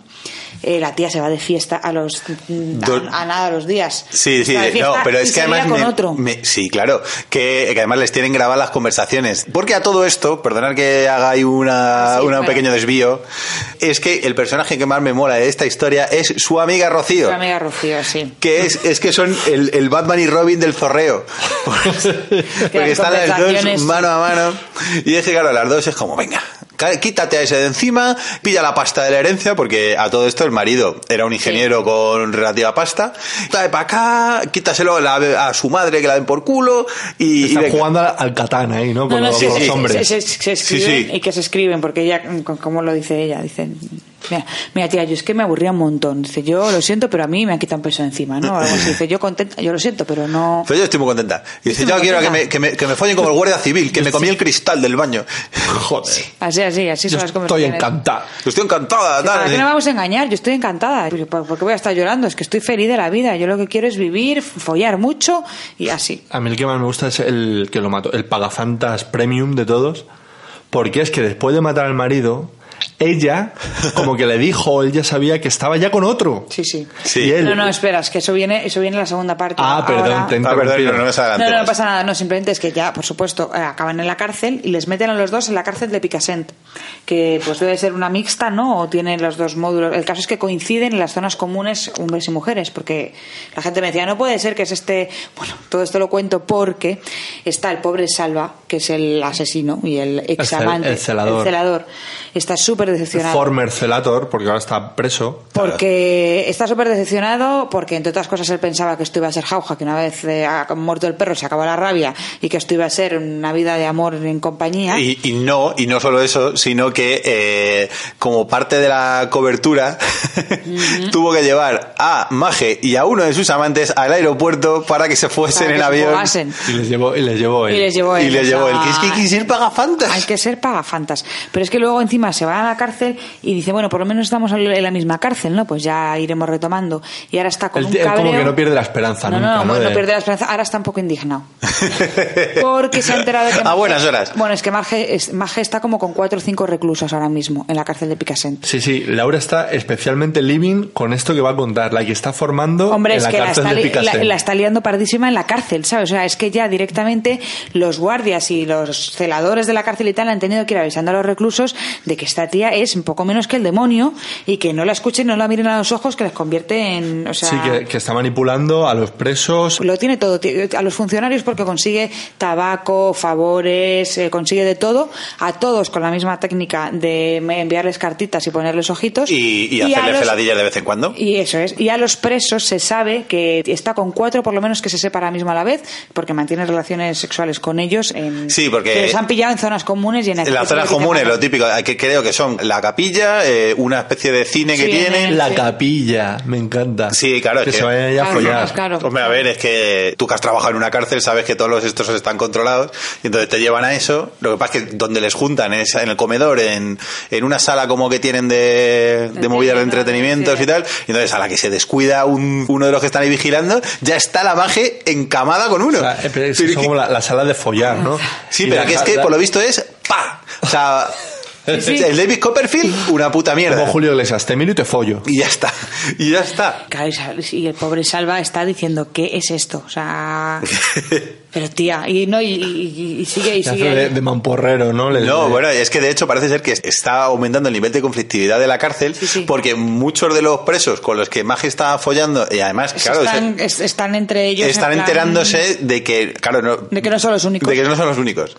Y, Tía. y creo que se está montando un chocho en la Creo que cárcel se va a montar del una copón. revolución y están ahí, por eso están intentando. Pero es que me mola porque... En una yo- película esta historia, ¿eh? Ya te digo, pero además la debería interpretar eh, Paris Hilton, porque yo creo que si a la Paris Hilton la meten en la cárcel, sería este personaje, exactamente, tío. Sí, no sé, molaría, a mí me molaría conocerla. Sí, O sea, a mí también de- me molaría, sí, sí. Sí, porque eso, bueno, los psicólogos y tal, pues una, es una psicópata, ¿no? Creo. No, no Personalidad sé. manipuladora, muy... muy Sí, porque además lo que dicen es que entró en la cárcel, pero tan pichi, diciendo, bueno, pues que son 15 años, pues 15 años, vamos a ver qué hacemos aquí para entretenernos. Li, li, li, li, li, acaba de, de alcaide. No, es que a mí me mola, me recuerda al a Asterix y Obelix la cizaña, me parece que es, ¿no? El, que es como una persona que es un cáncer, ¿sabes? Ahí por donde va, va metiendo... Y es que tiene una facilidad, la tía, no sé, o sea, debe ser increíble, me encantaría ver un poco... ¿Cómo lo- cómo lo hace? ¿Cómo lo hace? Sí, sí, sus Sí, yo he visto fotos de ella y es guapa. Es guapa. A, a mí no Sí. me parece guapa, me parece que tiene muy buen cuerpo, eso sí. Tiene, tiene un tipazo y luego se arregla bien la cara, es una chica mona de cara, normal, mona. No, pero yo creo que tiene que estar... eh, ¿Qué he dicho yo? es guapa. No, no, no. No, no, Bueno, no. Tiene, Tiene un tipazo, se arregla bien y es mona de cara. Pero, pero no digas que es guapa. Bueno, sí, sí, es guapa, sí. Sí, está bien, está bien. Tiene que molar en directo porque tiene que mandar como ondas sexuales o algo así. Que yo, yo he conocido chicas así, que, que van mandando como ese aura de sexualidad a su alrededor, que, que hace que a toda la gente alrededor, toda, toda la Sí. gente a que le gustan las chicas, de repente como que... Y, y sobre todo las locas. Tienen ese, esa cualidad. Porque nunca sabes por dónde te van a salir. No, pero que las locas son muy de, de eso, de lanzar ahí. De generar ondas sexuales a su alrededor. Sí. Mm. Puede ser. Joder, pues es que la historia de magia es buenísima. Sí, sí. Total, que yo la he metido en mi Hall of Fame de, de asesinas. Claro. Asesinas chachi. Sí, porque además, o sea, no la ha sido por su propia mano, sino por su, O sea- por mediación de su propio intelecto, que mola más. Y que, y que la tía ha tenido los santos huevos de ir tanteando a mm, amantes al que, que, que tiene a la vez para ver quién se iba a hacer cargo de, de cargarse a su marido. Madre A mí mía. me Cada vez que la, la veían aparecer ahí en el, en el, en el disco puff, dice, ya está la pesa esta. De a ver que quiere matar a. Hostia, pues yo me, me he preparado de asesinas históricas. En realidad, me, he- me he preparado dos. Me he preparado una que tiene más leyenda que otra cosa. Bueno, mató muchísimo en la realidad. Pero sobre todo lo que se ha quedado para la historia ha sido su leyenda. Y es la, la historia de Elizabeth Bathory. Ah, Mm. sí. Sí, señor. Laura dice sí. Baldu dice her. Bathory. Dice, ¿cómo? Sí, pues es una condesa. Nació en 1560, o sea, ese es el contexto. Eh, en Transilvania, además. Eh, Tiene nombre de, como de inglesa, ¿no? Más bien. es que es Ercebeth Bathory, pero normalmente se las voy a llamar Elizabeth Bathory o Isabel Bathory. Porque la leyenda, la, Sí, la leyenda es eh, sobre todo anglosajona. la anglosaci- anglosaginizado. Y el, No. que me- el anglosaginizador que mejor el anglosaginice, pues buen angli- ¿Cómo sería? No, eso no existe. No, pues nos estamos inventando palabras, Baldu. Anglosazonar. Sazonar, sí. Bueno, el caso, que esta era de, Transilvania, de la Hungría profunda. Era sobrina de, un príncipe de Transilvania, un rey de Polonia, una cosa loquísima. Tenía sa- sangre azul, vamos, azul fosforita. Y el caso, que bueno, se casó con un conde, con el conde Farek Nadasdi. Y nada, fueron muy, muy felices y comieron perdices. Pero, ¿qué lo que pasó? Que en un momento empezó a matar, la leyenda dice, a casco porro. Y todo viene porque, a ver, en realidad lo que no se dice nunca en esta leyenda es que es el contexto histórico. Y es que, por norma general, los nobles en aquella época mataban pues, A cholón. a cholón tranquilamente todo lo que pillaban. De hecho, eh, al su marido le llamaban el caballero negro de Hungría porque se dedicaba a estar todo el día guerreando. De hecho, no estaba en el castillo nunca. Era un más mata, estaba el día, todo el día de gira. todo el día de gira, más matando, compartían cartas sobre las mejores maneras de castigar a los sirvientes. Que es correspondencia que se tiene guardada y entonces siempre se pone como prueba para demostrar de qué mala era, qué asesina. Y, y sí, es que ella mataba un montón de gente. Pero porque allí en esa época, en medio de Transilvania, mataba gente todo el mundo. Y hacía sus libros de receta, ¿no? Sí, de pues es que si. Sus tutoriales de YouTube. Pues si te ha tirado del pelo una intentando peinarte, te ha hecho metido un tiro en una criada, era muy normal eh, azotar a la criada hasta la muerte. Y venga, y otra. Y así todo el rato, y mataban criadas a cascoporro. ¿Y cómo desenredaban entonces el pelo? Con mucho cuidado. Tendrían unos acondicionadores. Acondicionales de la hostia. El caso es que, bueno, la, la leyenda dice que cuando murió el, El marido. el marido, que en una batalla se lo cargaron, evidentemente, pues ella estaba ahí todo compungida y en un tirón de estos que le metió una, una criada, la otra, en vez de matarla, fue clemente porque estaba de bajona, le metió un bofetón que le rompió la nariz y le cayó una gota de sangre en el brazo y de repente como que ella notó que se le quitaban las arruguitas. y dijo, hostias, Pedrín, sangre de moza, esto será, tendrá parabenos. De toda la vida, la sangre de virgen. Entonces empezó a rebanar mm, mujeres jóvenes a destajo Y vírgenes. y vírgenes a bañarse en su sangre. Sobre todo tenían que ser jóvenes. A organizar orgías muy locas donde todo el mundo acaba bañado en sangre y todos rebozados y refollados y de todo. Y las mataba a mordiscos. Las metía a mordiscos, que es que todo fuese muy violento. Madre. Sí, era una sádica. Sí, y se dedicaba a agujerear mujeres y mantenerlas vivas, pero que estuviesen sangrando todo el rato. Y ella a bañarse porque quería ser joven eternamente. Joder, un poco ahí Danizar, ¿no? que, para que no lo sepa, dentro de nuestro eh, imaginario personal de los cuñados, o sea, el, el top de la maldad es, es Aya Nezar. Bueno, ahora, ahora entra una gran hermano VIP, la ex de Carlos Lozano. Qué mala No es es. que sea mala, es que es fostiable hasta Sí, decir también. basta. Pero bueno, bueno. Da igual. El caso, esto era, era la leyenda, en realidad. A ver, Elizabeth Bathory, como todos los nobles de su época, mató un montón. Lo que pasa es que no hacía brujería ni nada de eso. Esto fue un chiringuito que se montaron para poder quitársela de encima. Porque, claro, cuando murió el marido y se follaron a todo su ejército, se quedó sin un triste soldadito que defenderla. Y entonces dijeron, hostia, ¿cómo nos la quitamos de encima? Pues la vamos a encalomar un juicio por brujería, por bruja, por mala. Y se inventaron todas Y se inventaron todas las milongas. Lo cojonudo además es que en realidad se supone que había matado a más de 300 mujeres, pero daban igual porque eran sirvientas. Buah. Y solo la, ma- solo la pudieron, la acusaron de seis hijas de, de nobles de Chichinabo, que las mandaban, lo típico de aquellas, el, el Erasmus de la nobleza, que era que te mandaban ahí a zurrir mierdas a un castillo a tomar por culo con una que mandaba mucho, en plan, para que aprendas. Y entonces se ve que desaparecieron unas pocas y dijeron, Mm, Todo cuadra. todo cuadra. Y entonces, bueno, pues nada, la intentaron echar ahí por, por lo legal. Y, y bueno, pues es que es cojonudo porque la encaloman un montón de, de asesinatos locos. Y es la leyenda de como la asesina, Pero la eso protoasesina. Es cierto, ¿no? Lo de que mató tanto. Mató muchísimo, mató muchísimo, pero lo que se mataba de normal. y era- pero sí, pero no, pero era, así- era psicópata, ¿no? O sea, sí que era... No, no Pero- especialmente. A ver, lo que pasa es que, claro, si te dicen, no, esta tía era una psicópata y te enseñan las cosas que hacía de normal, tú dices, madre, qué loca. Pero en realidad, el resto de nobles de la Hungría de esa época mataban lo mismo. Porque eran castigos normales. Quiere decir, el rey, que era el que se quería quedar con todo, anexionarse todo su condado, mandó al, ¿cómo se llama? Bueno, a un conde, que ahora mismo no me acuerdo, a que echas un vistazo allí. A un auditor. Aquí, hola, vengo aquí a ver, a echar un vistazo. ¿Cómo tenéis los contadores? Pues según entraron, había una sirvienta atada en un potro, desangrándose por los latigazos, y nadie levantó ni una triste ceja. En plan, pues normal. Y entonces siguieron entrando para adentro y ya empezaron a mirar, uy, aquí huele a sangre. Pero lo de las sirvientes es que le sudaba la polla a todo el mundo. Me estaba, estaba fantaseando con que fuese una sádica que tuviese un gen ahí maligno y que lo hubiese heredado Froilán.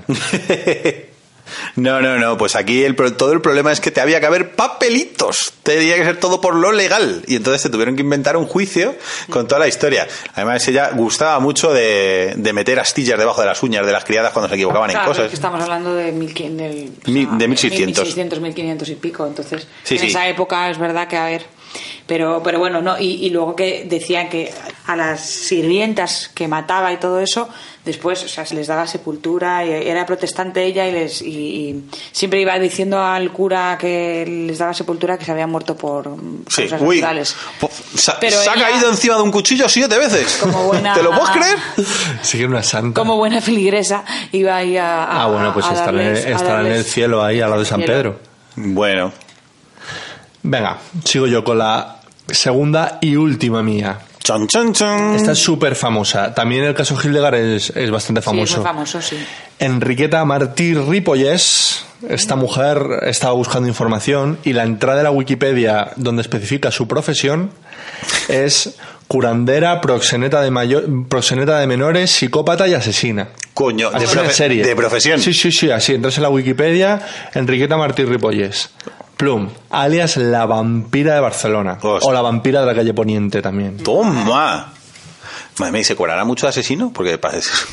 Pues está, yo creo que lleva una vida de bastantes lujos. Cuéntanos, cuéntanos. Bueno, ¿Qué año era esto? Contextualiza. Contextualizo. Esta es una mujer que, bueno, la- o- o- empiezo por el final, por cómo la pillaron.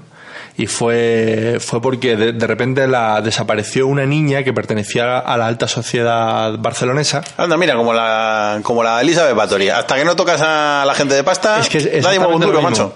Una niña que se llama Teresita, que fue bastante sonado porque empapelaron la ciudad con carteles de Teresita, que ha desaparecido Teresita, hasta que una vez una señora anónima vio que en, el- en la fachada del edificio de enfrente de su casa, una manita de niña corría una cortina y, y le pareció que podía ser esta niña.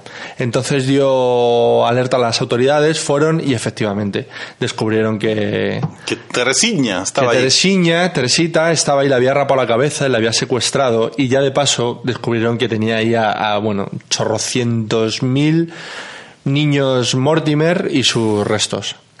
Madre mía. Entonces esta, esta mujer era una proxeneta que llevaba toda la vida prostituyendo niños, era también prostituta y se metió en el negocio de repente de vender ungüentos y lociones milagrosas a la alta sociedad barcelonesa que prometía que hacía con restos de niños. Ah, o sea, sin paños calientes. Sin paños Y la calientes, sí. sociedad barcelonesa, Eh, nada. todo ¿no? guay. Todo bien. La alta Hola. sociedad, todo bien. Hombre, si eres capaz de quitarme estas arruguitas de aquí y me hablas de un... Ya Que está. luego, que luego decimos de Joder, ¿sabes? no, y ahora, y ahora, ahora nos enorgullecemos de que vas a comprar cosméticos, no se han sido testados en animales, pero está hecho con niños. Ella es que se rodeaba siempre con la alta sociedad. O sea, de hecho, manejaba un- una mercancía que estaba al alcance de muy pocos, que eran los niños. En, Pe- en- Pero, a ver, perdona que te corte, ¿qué puta manía tienen los ricos con, con follas de niños? O sea, que alguien me lo explique. O sea, ¿Por qué les da por esa mierda? Hombre, yo qué sé, no todos los ricos quiero pensar. Pero es como una cosa como muy de, de gente de pasta, es decir... que las navidades de los ricos es come- comerse un capón y follarse a un niño. No lo sé, tío. A ver, yo en mi cabeza es porque no han- se han acercado a un puto niño de verdad. Son con la gente de pasta contrata niñeras, institutrices, y entonces como a sus niños solo le dan el besito de buenas noches, por, por, por eso se los quieren follar. Pero, pero claro, porque tú no te has acercado a un niño en tu puta vida. Vamos, yo que tengo dos hijas no me acerco a un niño si no, si no por obligación en la vida. Es decir, los niños lo puto más lejos que se pueda. Si me gusta tu teoría, Cade. Y mira, y además, refuerza mi teoría que otro colectivo muy fan de los niños son los curas y, y otros que no ¿Qué han... ibas a decir? Que no voy, un colectivo que no voy a decir. No, no. Que otros que no han calentado un biberón en su puta vida. Qué casualidad. ¿Eh? Ah, mira las monjitas, mira las monjitas, que como están ahí con los abuelitos cambiándoles el pañal, ahora, después de tú un día haciendo eso, a ver quién se acerca a alguien que no controle Es finteres. verdad que la monjita no le da por los niños. A que la monjita no le da por los niños. Claro, porque... Me encanta, Cade. Bueno. Bueno, sigo con la historia. Que mm, en 1909 la detienen en su casa barra burdel de niños junto a un joven de alta sociedad barcelonesa. ¿Y cómo sería influyente este joven que nunca hubo juicio ni hubo nada de nada? O sea, al final ha sido cuando le han pillado por el caso de la... Cuando les anda a los ricos donde les duele. Que es que le secuestran a los niños. A los niños. Y bueno, y ya pues eso, empezó una leyenda negra sobre la vampira de Barcelona en cuarto milenio, pues le han dedicado ya no sé cuántos especiales, muchos de ellos. Y bueno, ahora lo que, lo que no está muy claro es el peritaje de cuántos niños mató realmente, si solo fue a esta Enriqueta, a la Enriqueta Teresita, es lo que no se sabe, se cree que puede haber un poco de leyenda negra. Sí, Pero- a ver, lo que dicen en realidad es que eh, los mm, periódicos sens- sensacionalistas de la época se vinieron un poquito arriba. Ahora vamos a dar bajona a la audiencia porque parece ser que no era tan fiero el león como lo pintan. Que fue rollo de... Hostia. rompiendo tu... De U, 300 niños, pero si solo mató a 20 No, no, no. pare- o sea, y le daba Santa Sepultura. Parece ser que investigadores recientes que han analizado todo lo que luego fue la investigación policial dicen que incluso puede que no llegase a matar a nadie. ¡Buah! que secuestró a la Teresita porque estaba obsesionada con los niños, porque ella quiso tener un crío, no sé si abortó o se le murió de muy pequeño, y tenía cáncer de, de De útero. Sí. Cáncer de, cáncer de útero y entonces no podía tener hijos. Y entonces que se le cruzó el rojo con el verde y por eso secuestró a la Teresita que debía ser un primor de niña. Y dijo, trae para acá, me la quedo. Y que sí, que metían un- ungüentos y mierdas, que no, no eran de niño. Era de, era, era de Avon. No más. Llama a su puerta, claro, era ahí comercial de Avon. y en los ratos libres, pues vendía tupperwares. Que yo ya he terminado. A mí es que me- siempre que hay niños y asesinatos por, por medio me, me fascina mucho. Primero, me fascina mucho lo que, lo que he dicho antes, de el, el afán que, que tiene mucha gente con los putos niños, que yo no lo entiendo. Y además me, me está viendo la gente no. Los pederastas.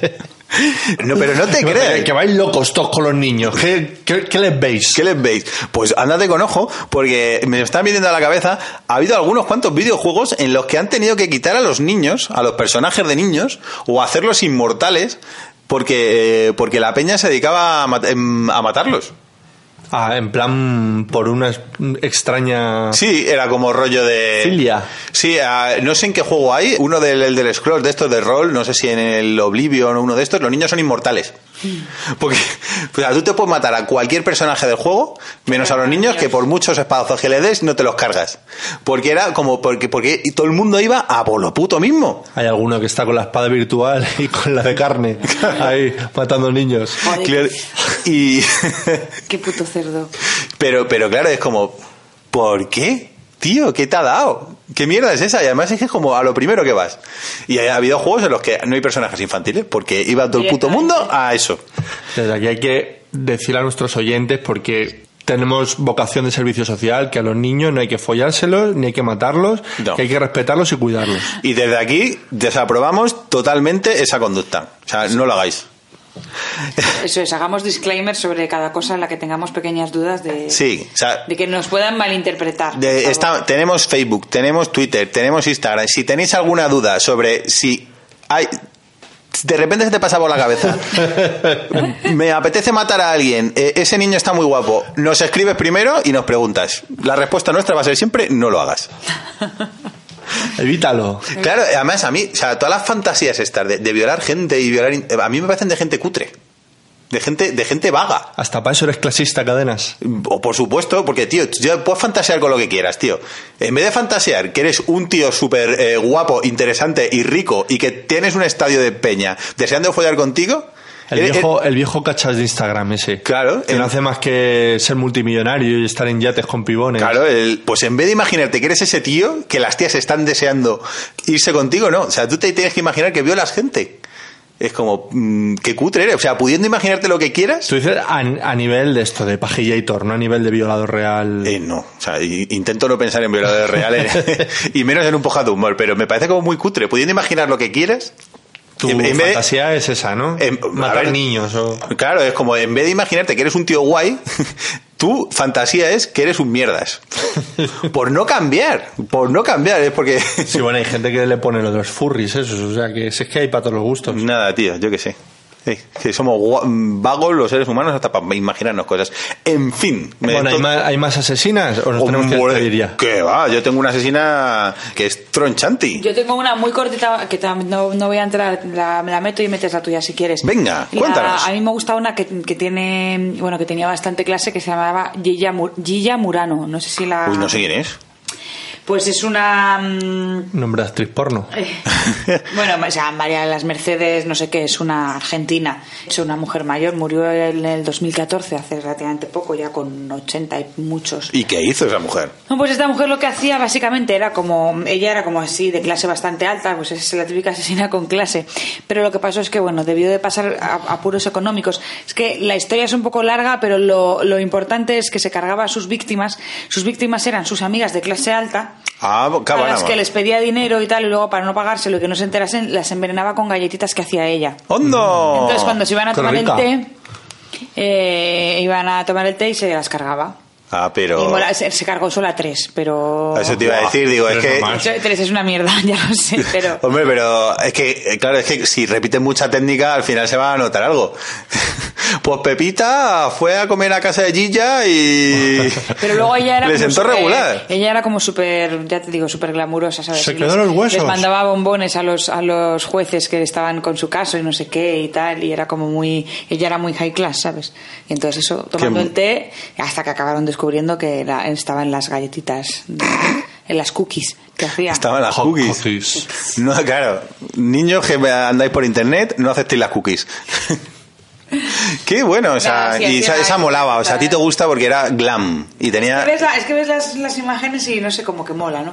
Parece tu abuela así con el pelo cotufa, así bien peinadito de peluquería siempre y muy mona ella con sus pendientes de perla y tal. y diciendo, señor juez. Y me mire". diciendo, pero usted me da mi cara de asesina. Es como asesinaría a Carmen Lomana un poco, ¿no? Sí. Sí, claro, con galletas vas a, vas a casa de tu... Y luego ella siempre estaba siempre estaba muy pendiente de en qué momento, porque primero se ponían muy malitos, calculaba bien las, las cantidades porque morían ahí muy rápido para que no pudiesen hablar de, de con quién se habían reunido ni tal. Ah, pero no palmaban en el mismo instante, palmaban en casa. Para- o sea, ella iba a casa de las personas. ¡Ah! ¿Que asesinaba a domicilio? claro, y les llevaba Joder, unas- es que claro que tiene clases pastitas. esa señora. Les llevaba pastitas. Les mataba poco a poco, ¿no? Y ahí no, no, no, palmaban a las horas de haber comido las pastas y ella salía de su casa y tal y... Ya ves. pero, es como, pero está guay, es como que no venga, que no venga. Ven, vente, vente a hacerme una visita, no, tú no. Qué guay. Gilla Murano.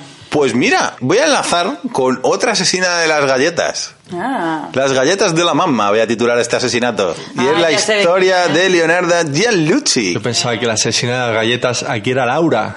Chanchuli, ¿no? Chanchuli. Sí. Chanchuli. Que nació en- Chanchulli, para- Chanchullis, para- los chanchullis. Que nació en 1893 en Italia, en Avellino. Y pues una mamá italiana de las de toda la vida. Que, En Avellino, flipa. A- Avellino. El Avellino, nombre. Avellino, creo que es. Ay. que se volvió catacroger de niña porque su- tenía una madre que era un- una mala bécora que, que fíjate era como era producto de una violación la Leonarda pues la cogió con ella que es como pues si- que- de qué te culpa tendrá la niña Sí, pero le cogió un poco de ojeriza. Sí, pero es que no había nacido. Es como si llegas tú a tu casa, lo típico, o sea, a nivel es como llegas tú a tu casa y de repente te cae una bronca porque mira lo que ha hecho tu hija. Ya, joder, pero Y si tu hija pero tiene las orejotas y la narizota del violador, pues que te la vas a estar recordando toda tu vida, pues normal. Hombre, normal, normal, o sea, quiero decir que no ha hecho nada. Ya, no ha hecho Bueno, el caso pero- que la tenía cruzada y la tenía puteadísima. Puteadísima, puteadísima. Y en un momento determinado, pues la querían casar con su primo. Y dijo, no me caso con mi primo, voy a casar con Pepito. Y la, su madre se llevó un disgustaco y la maldijo.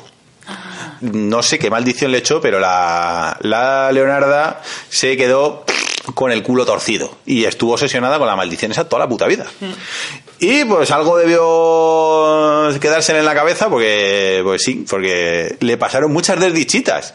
Se había casado, se casó con un funcionario de correos así, muy formal, un señor aquí eh, se viste- Y funcionario. y funcionario una- de la colocación, un señor que se viste por los pies.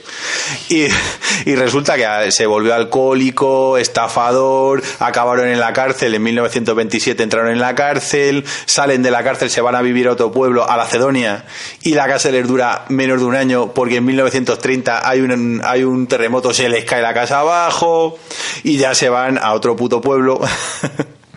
donde eh, dice, bueno, pues la, la señora eh, abre una tiendita.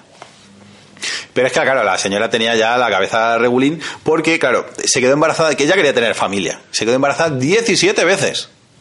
Pero tuvo tres abortos, 10 de los niños que sí que nacieron eh, palmaron antes de un año, ¿eh? O sea, Uf. a- a- antivacunas, eh, wel- welcome to the real world. Le quedan cuatro. Le quedan cuatro y cua- cuatro le, le vivieron. Y el mayor de todos era su ojito derecho. ¿Y, y qué pasó? Que le quisieron... Cuatro le vivieron como si fueran, como si fueran peces o tortugas. Me han vivido cuatro. Me han vivido cuatro, claro, es que de aquellas. Gusanos de seda. Pues, pues a su ojito derecho le querían reclutar para la Segunda Guerra Mundial y de ahí fue cuando le petó la CPU a tope y entonces dijo, ¿cómo aseguro yo la supervivencia de mi hijo en la Segunda Guerra Mundial? Pues evidentemente, con sacrificios humanos. No podía ser de otra manera. Hombre, claro. Me ofendes, cadenas. Nada, y el caso que la que Leonarda, que era súper querida allí en el pueblo, porque tenía la tiendita, ¿no? Y siempre estaba sonriendo, ayudando a la gente, loca, loca de manual. Porque aparte eh, era la típica que se debía presentar como, hola, soy un poco bruja. Yo es que soy un poco bruja. Uy, de esas... De esas está, aléjate, ¿eh? Sí, Por- sí, Hacía también de adivina ahí para sus amiguitas del, del pueblo y todo ese tipo de cosas. Entonces, Pero era, era más bien un perfil entrañable, ¿no? sí, sí, no, era una tía que la quería, la quería, es que le quiere todo el mundo. Que no, eran súper normales, saludaban Esa- todos los días. Saludaba a todo el mundo, claro. Es decir, eso es de cuando. De siempre saludaba. Preguntan en el barrio y dice, pues no. Que tú sabes que eso es de asesino total, porque la gente no, la- tú- o sea, una persona normal se queda hablando con desconocidos en la escalera. No, No. tío, o sea, adiós. Me voy, no, o sea, y si puedo ni te miro. Y, y bueno, pues eh, en, ¿cómo empezó a coger víctimas? Pues, eh, pues la tía que era muy lista, como era adivina y les veía el futuro a sus amiguitas, a su del pueblo, pues las citó- empezó a citar a la gente en casa y les dijo, ¿Tú qué necesitas? Ay, yo que estoy buscando novio, que no conozco varón, no sé qué. No te preocupes. Ven.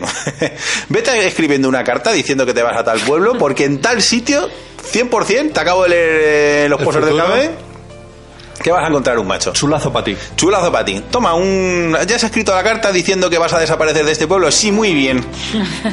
Tómese, tómese un poquito de vino, reina. Muy- Esto te va, te va a temperar. El vino estaba drogado hasta las patas, flasca. La, la, la primera, la primera víctima, claro, la primera que tal, palmó. Y Leonarda, que era una mamá italiana de las de antes, de las de hechas para adelante y de que aquí no se puede desperdiciar nada, pues sacó un hacha y se la cargó. Y como además era italiana, que su principal misión en la vida es cebar a cualquiera que esté a 50 metros de, a su alrededor, pues eh, dedicó todo su afán en utilizar eh, el cadáver para hacer ricos productos y viandas. Muy qué bien, muy rico. Sí, sí, sí. Y nada, Lo de canibalismo en la historia, bien, bien. Sí, pero bueno, pero no, pero como muy elega- o sea, hizo pastitas, de hecho, hizo galletitas Ah. Galletita de moza. que ofrecía a sus invitadas. Y repartía, hizo jaboncitos con la grasa y con otras partes del cuerpo hacía perfumes que regalaba en la tienda. Así es que era una tía, era una experta en marketing. Yo ahora mismo me dices, hacer galletas con una persona humana y lo que me viene a la cabeza son los torrendos, ¿no? Porque no hay galletas de cerdo. Bueno, es que de hecho la, es que ya lo contaremos, lo conté un poquito más adelante, pero eh, a la- cuando la pillaron, porque la pillaron por supuesto, a la policía le contó toda la receta. O sea, pero tan contenta y por lo Tan visto tan orgullosa. Sí, ahí está la receta, está, o sea, está accesible. que tú te, puedes hacer las galletas, las hacía con la sangre sobre todo. Ah, Con la sangre luego hacía una especie de no sé qué. amorcilladas. Y hacía unas galletitas de unas pastitas de té que por lo visto eran un primor. Joder, qué asco, y jaboncitos. Claro que sí, pero además y lo iba a rega- Jamoncito sí me cuadra mal, lo de las galletas. Es lo Y que- lo iba regalando en la tienda, claro, y toda la gente chiflando con ella. ¿Qué, qué maja es la Leonarda? La moraleja es no os fiéis de las tapas de los bares. las cosas que regalan Tienen esconden. cartón cerrado. Tienen, sí, sí, hay cartón. Pues lo hizo una segunda vez y a la tercera, oh, va la vencida. Y cuando también la había liado, ¿tú qué necesitas? No, pues trabajo. Escríbeme una, una cartita que yo estoy viendo en el futuro que en tal pueblo te va a salir un trabajete más En mono". el corte inglés, que eso es casi funcionario. ¡Pumba! Y igual se la cargó, pero una vecina cotilla, que era cuñada además de la víctima, luego se chivó la cabrona y ya se jodió todo el, el flujo de... le pillaron. El flujo de galletitas y jabón gratuito en el pueblo mm, se cerró. Muy riquiña esta asesina, sí, señor. Pues era muy riquiña porque cuando la detuvieron por la investigación y la llevaron ella a confesar, la tía estaba callada que no quería decir nada, por supuesto. Lo que pasa es que, claro, la amenazaron con que el siguiente sospechoso iba a ser su hijo favorito y entonces ella dijo, "Psst, yo por mi hijo mato. Y entonces ya fue cuando empezó a alargar, pero que por lo visto, con una alegría y un holgorio y un buen rollismo, que era así como una mezcla, o, yo qué sé, de, qué sé yo, pues Aníbal Lecter eh, juntado con el presentador de Saber Vivir y... pero ahí con el carisma de una señora andaluza de un Sí, ¿no? programa de Como Juan y Medio. Como lo contaría tu madre, ¿no? Así. Sí, sí, no, pues mira, nenes. Ya que me habéis pillado, os lo voy a contar. O lo ve- Os lo voy a contar todo. Y te da todo como, para afuera. te da como de, de información de más, ya, Claro. ¿no? Que te cuenta de esa ¿Queréis policía. saber? Pues mira, Señora, ya está. Y, vale. y- y la señora diciendo, la Leonora diciendo, "No, siéntate, siéntate, nene, siéntate, tráete un, tráete un café. Yo traigo las pastitas. A lo mejor la mujer lo que quería era casito, ¿no? Y al final montó todo esto para... Quería casito. Sí. Bueno, no, la tía lo que pasa es que llegó y lo empezó a contar ahí, pero las recetas, todo, cómo lo hizo, pero, con- pero que todo el mundo encantado Sí, con yo ella. creo que esta pobre fue un poco víctima de sus circunstancias, porque es verdad lo que dice Cadeso, que te- tuvo mala suerte. Todo le fue mal en la vida y al Sí. final se le torció un poco la historia. Y, pues. y le petó la CPU, le petó la CPU petó. muchísimo. Yo la, yo la entiendo, no es para culparla, ¿no? No, sí, sí, hombre, que se cargó a tres, pero... Tres son pocas, ya Tres son Sí, pocas. tres son pocas para lo que estamos viendo, eh, tres son pocas. Pero eh, además es muy, muy conocida en Italia porque la, todos los instrumentos que utilizó, la olla donde cocía la grasa de las víctimas, todo, todo, todo, las declaraciones con las recetas, todo eso se guarda en el Museo Criminológico de Roma. Entonces, ahí todo el mundo puede ir a, a verlo. Qué guay. Fíjate. ¿Los seres humanos tienen gluten? O sea, si me hago pastitas de señor. Que, ah, pues no lo sé. No, no creo que tengan gluten. Pues gluten es del trigo. Ah, pues si has comido trigo. Ahí está, tienes trazas. Tienes trazas. Hostias. Sí, sí, sí. Putos celíacos, ¿eh? Pues joder, mira que hemos estado viendo Laura y yo cositas en la tele de asesinas. Hemos ¿sí? estado viendo en Netflix lo del lo de Asunta, lo del caso Asunta. Y, y luego vimos un reportaje sobre que eran tres amigas ahí en Cádiz, en San Fernando, que eran super locker también. Ah, Y dos de ellas mataron a la tercera amiga. Mm, Sí. Pero por, por las buenas. Sí, porque Para eran... probar que se sentía, ¿no? Que- Sí, porque eran emos de estas satánicas y... Por y- las risas. por Vamos a la- ma- vamos a matar a una colega por las risas. Por las risas. Por los Sí, lols. y lo tenían todo como súper preparado. O sea, la- las, las cogieron, las interrogaron por separado y como que tenían una coartada bastante plausible porque por separado daban la misma información. Hasta que investigaron en la habitación de una de ellas y las hijas de puta lo habían escrito y todo. Ah, pues La- no estaban, pues tan planificado no lo tenían. Tenían un, un storyboard de, sobre... Es que había una que era la más locker de las dos, que escribía novela como negra, o sea, que escribía historias súper chungas, y una de las historias era exactamente la... O sea, Como. esto eran dos amigas que cogen a una tercera y, Y la matan. llevan a un campo y entonces la matan haciéndola querer contar con cuchilladas. Claro, Sí, están eh, muy to- Se carteaban con como, el... como si fuese el guion de una peli, ¿no? Bosque, exterior, Este- Sí, sí. noche. Toma uno. Toma uno. Total, luna llena. La- la cámara se Amiga- acerca. Entra amiga uno eh, saltaricando por el campo. Sí, sí.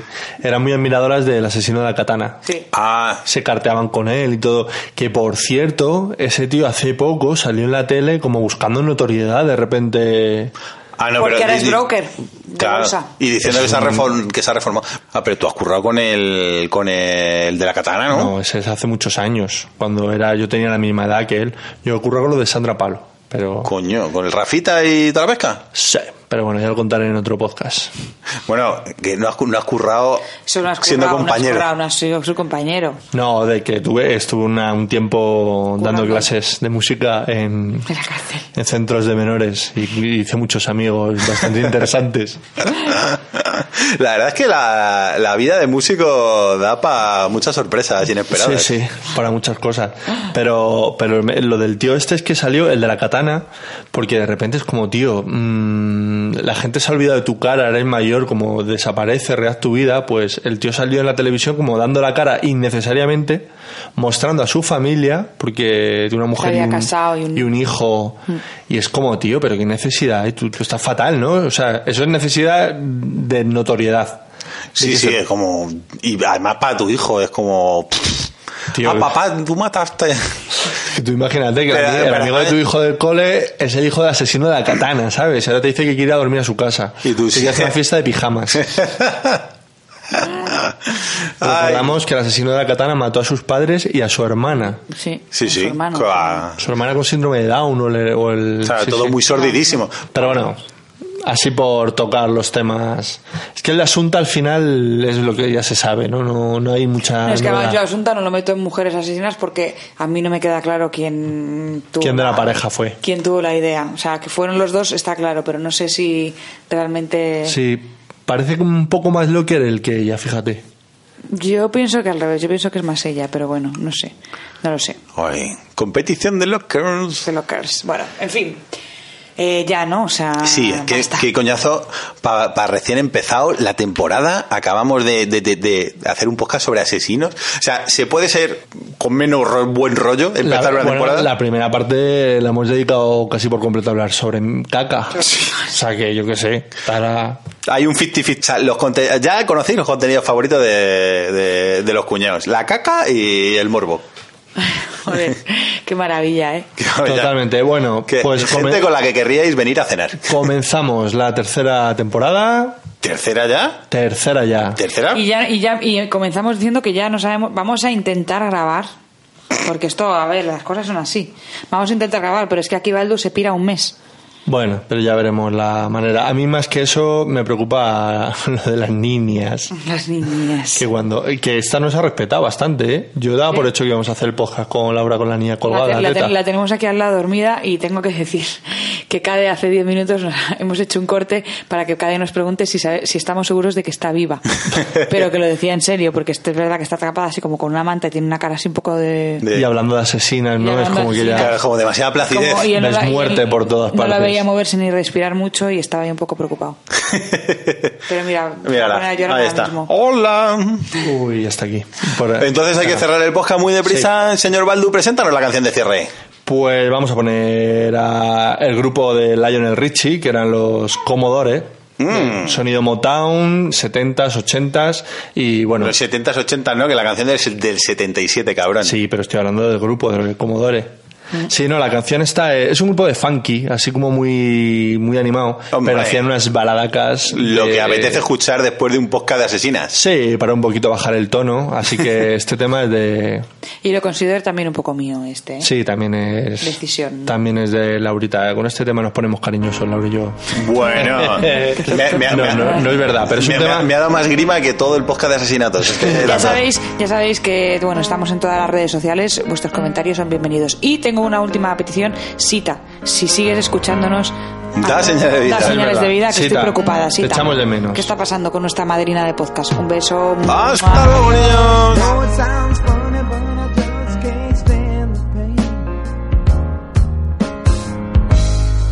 Girl, I'm leaving you tomorrow.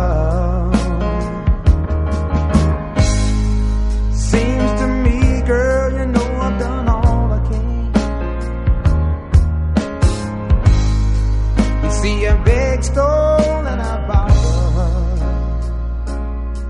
Yeah, Ooh, that's why I'm here.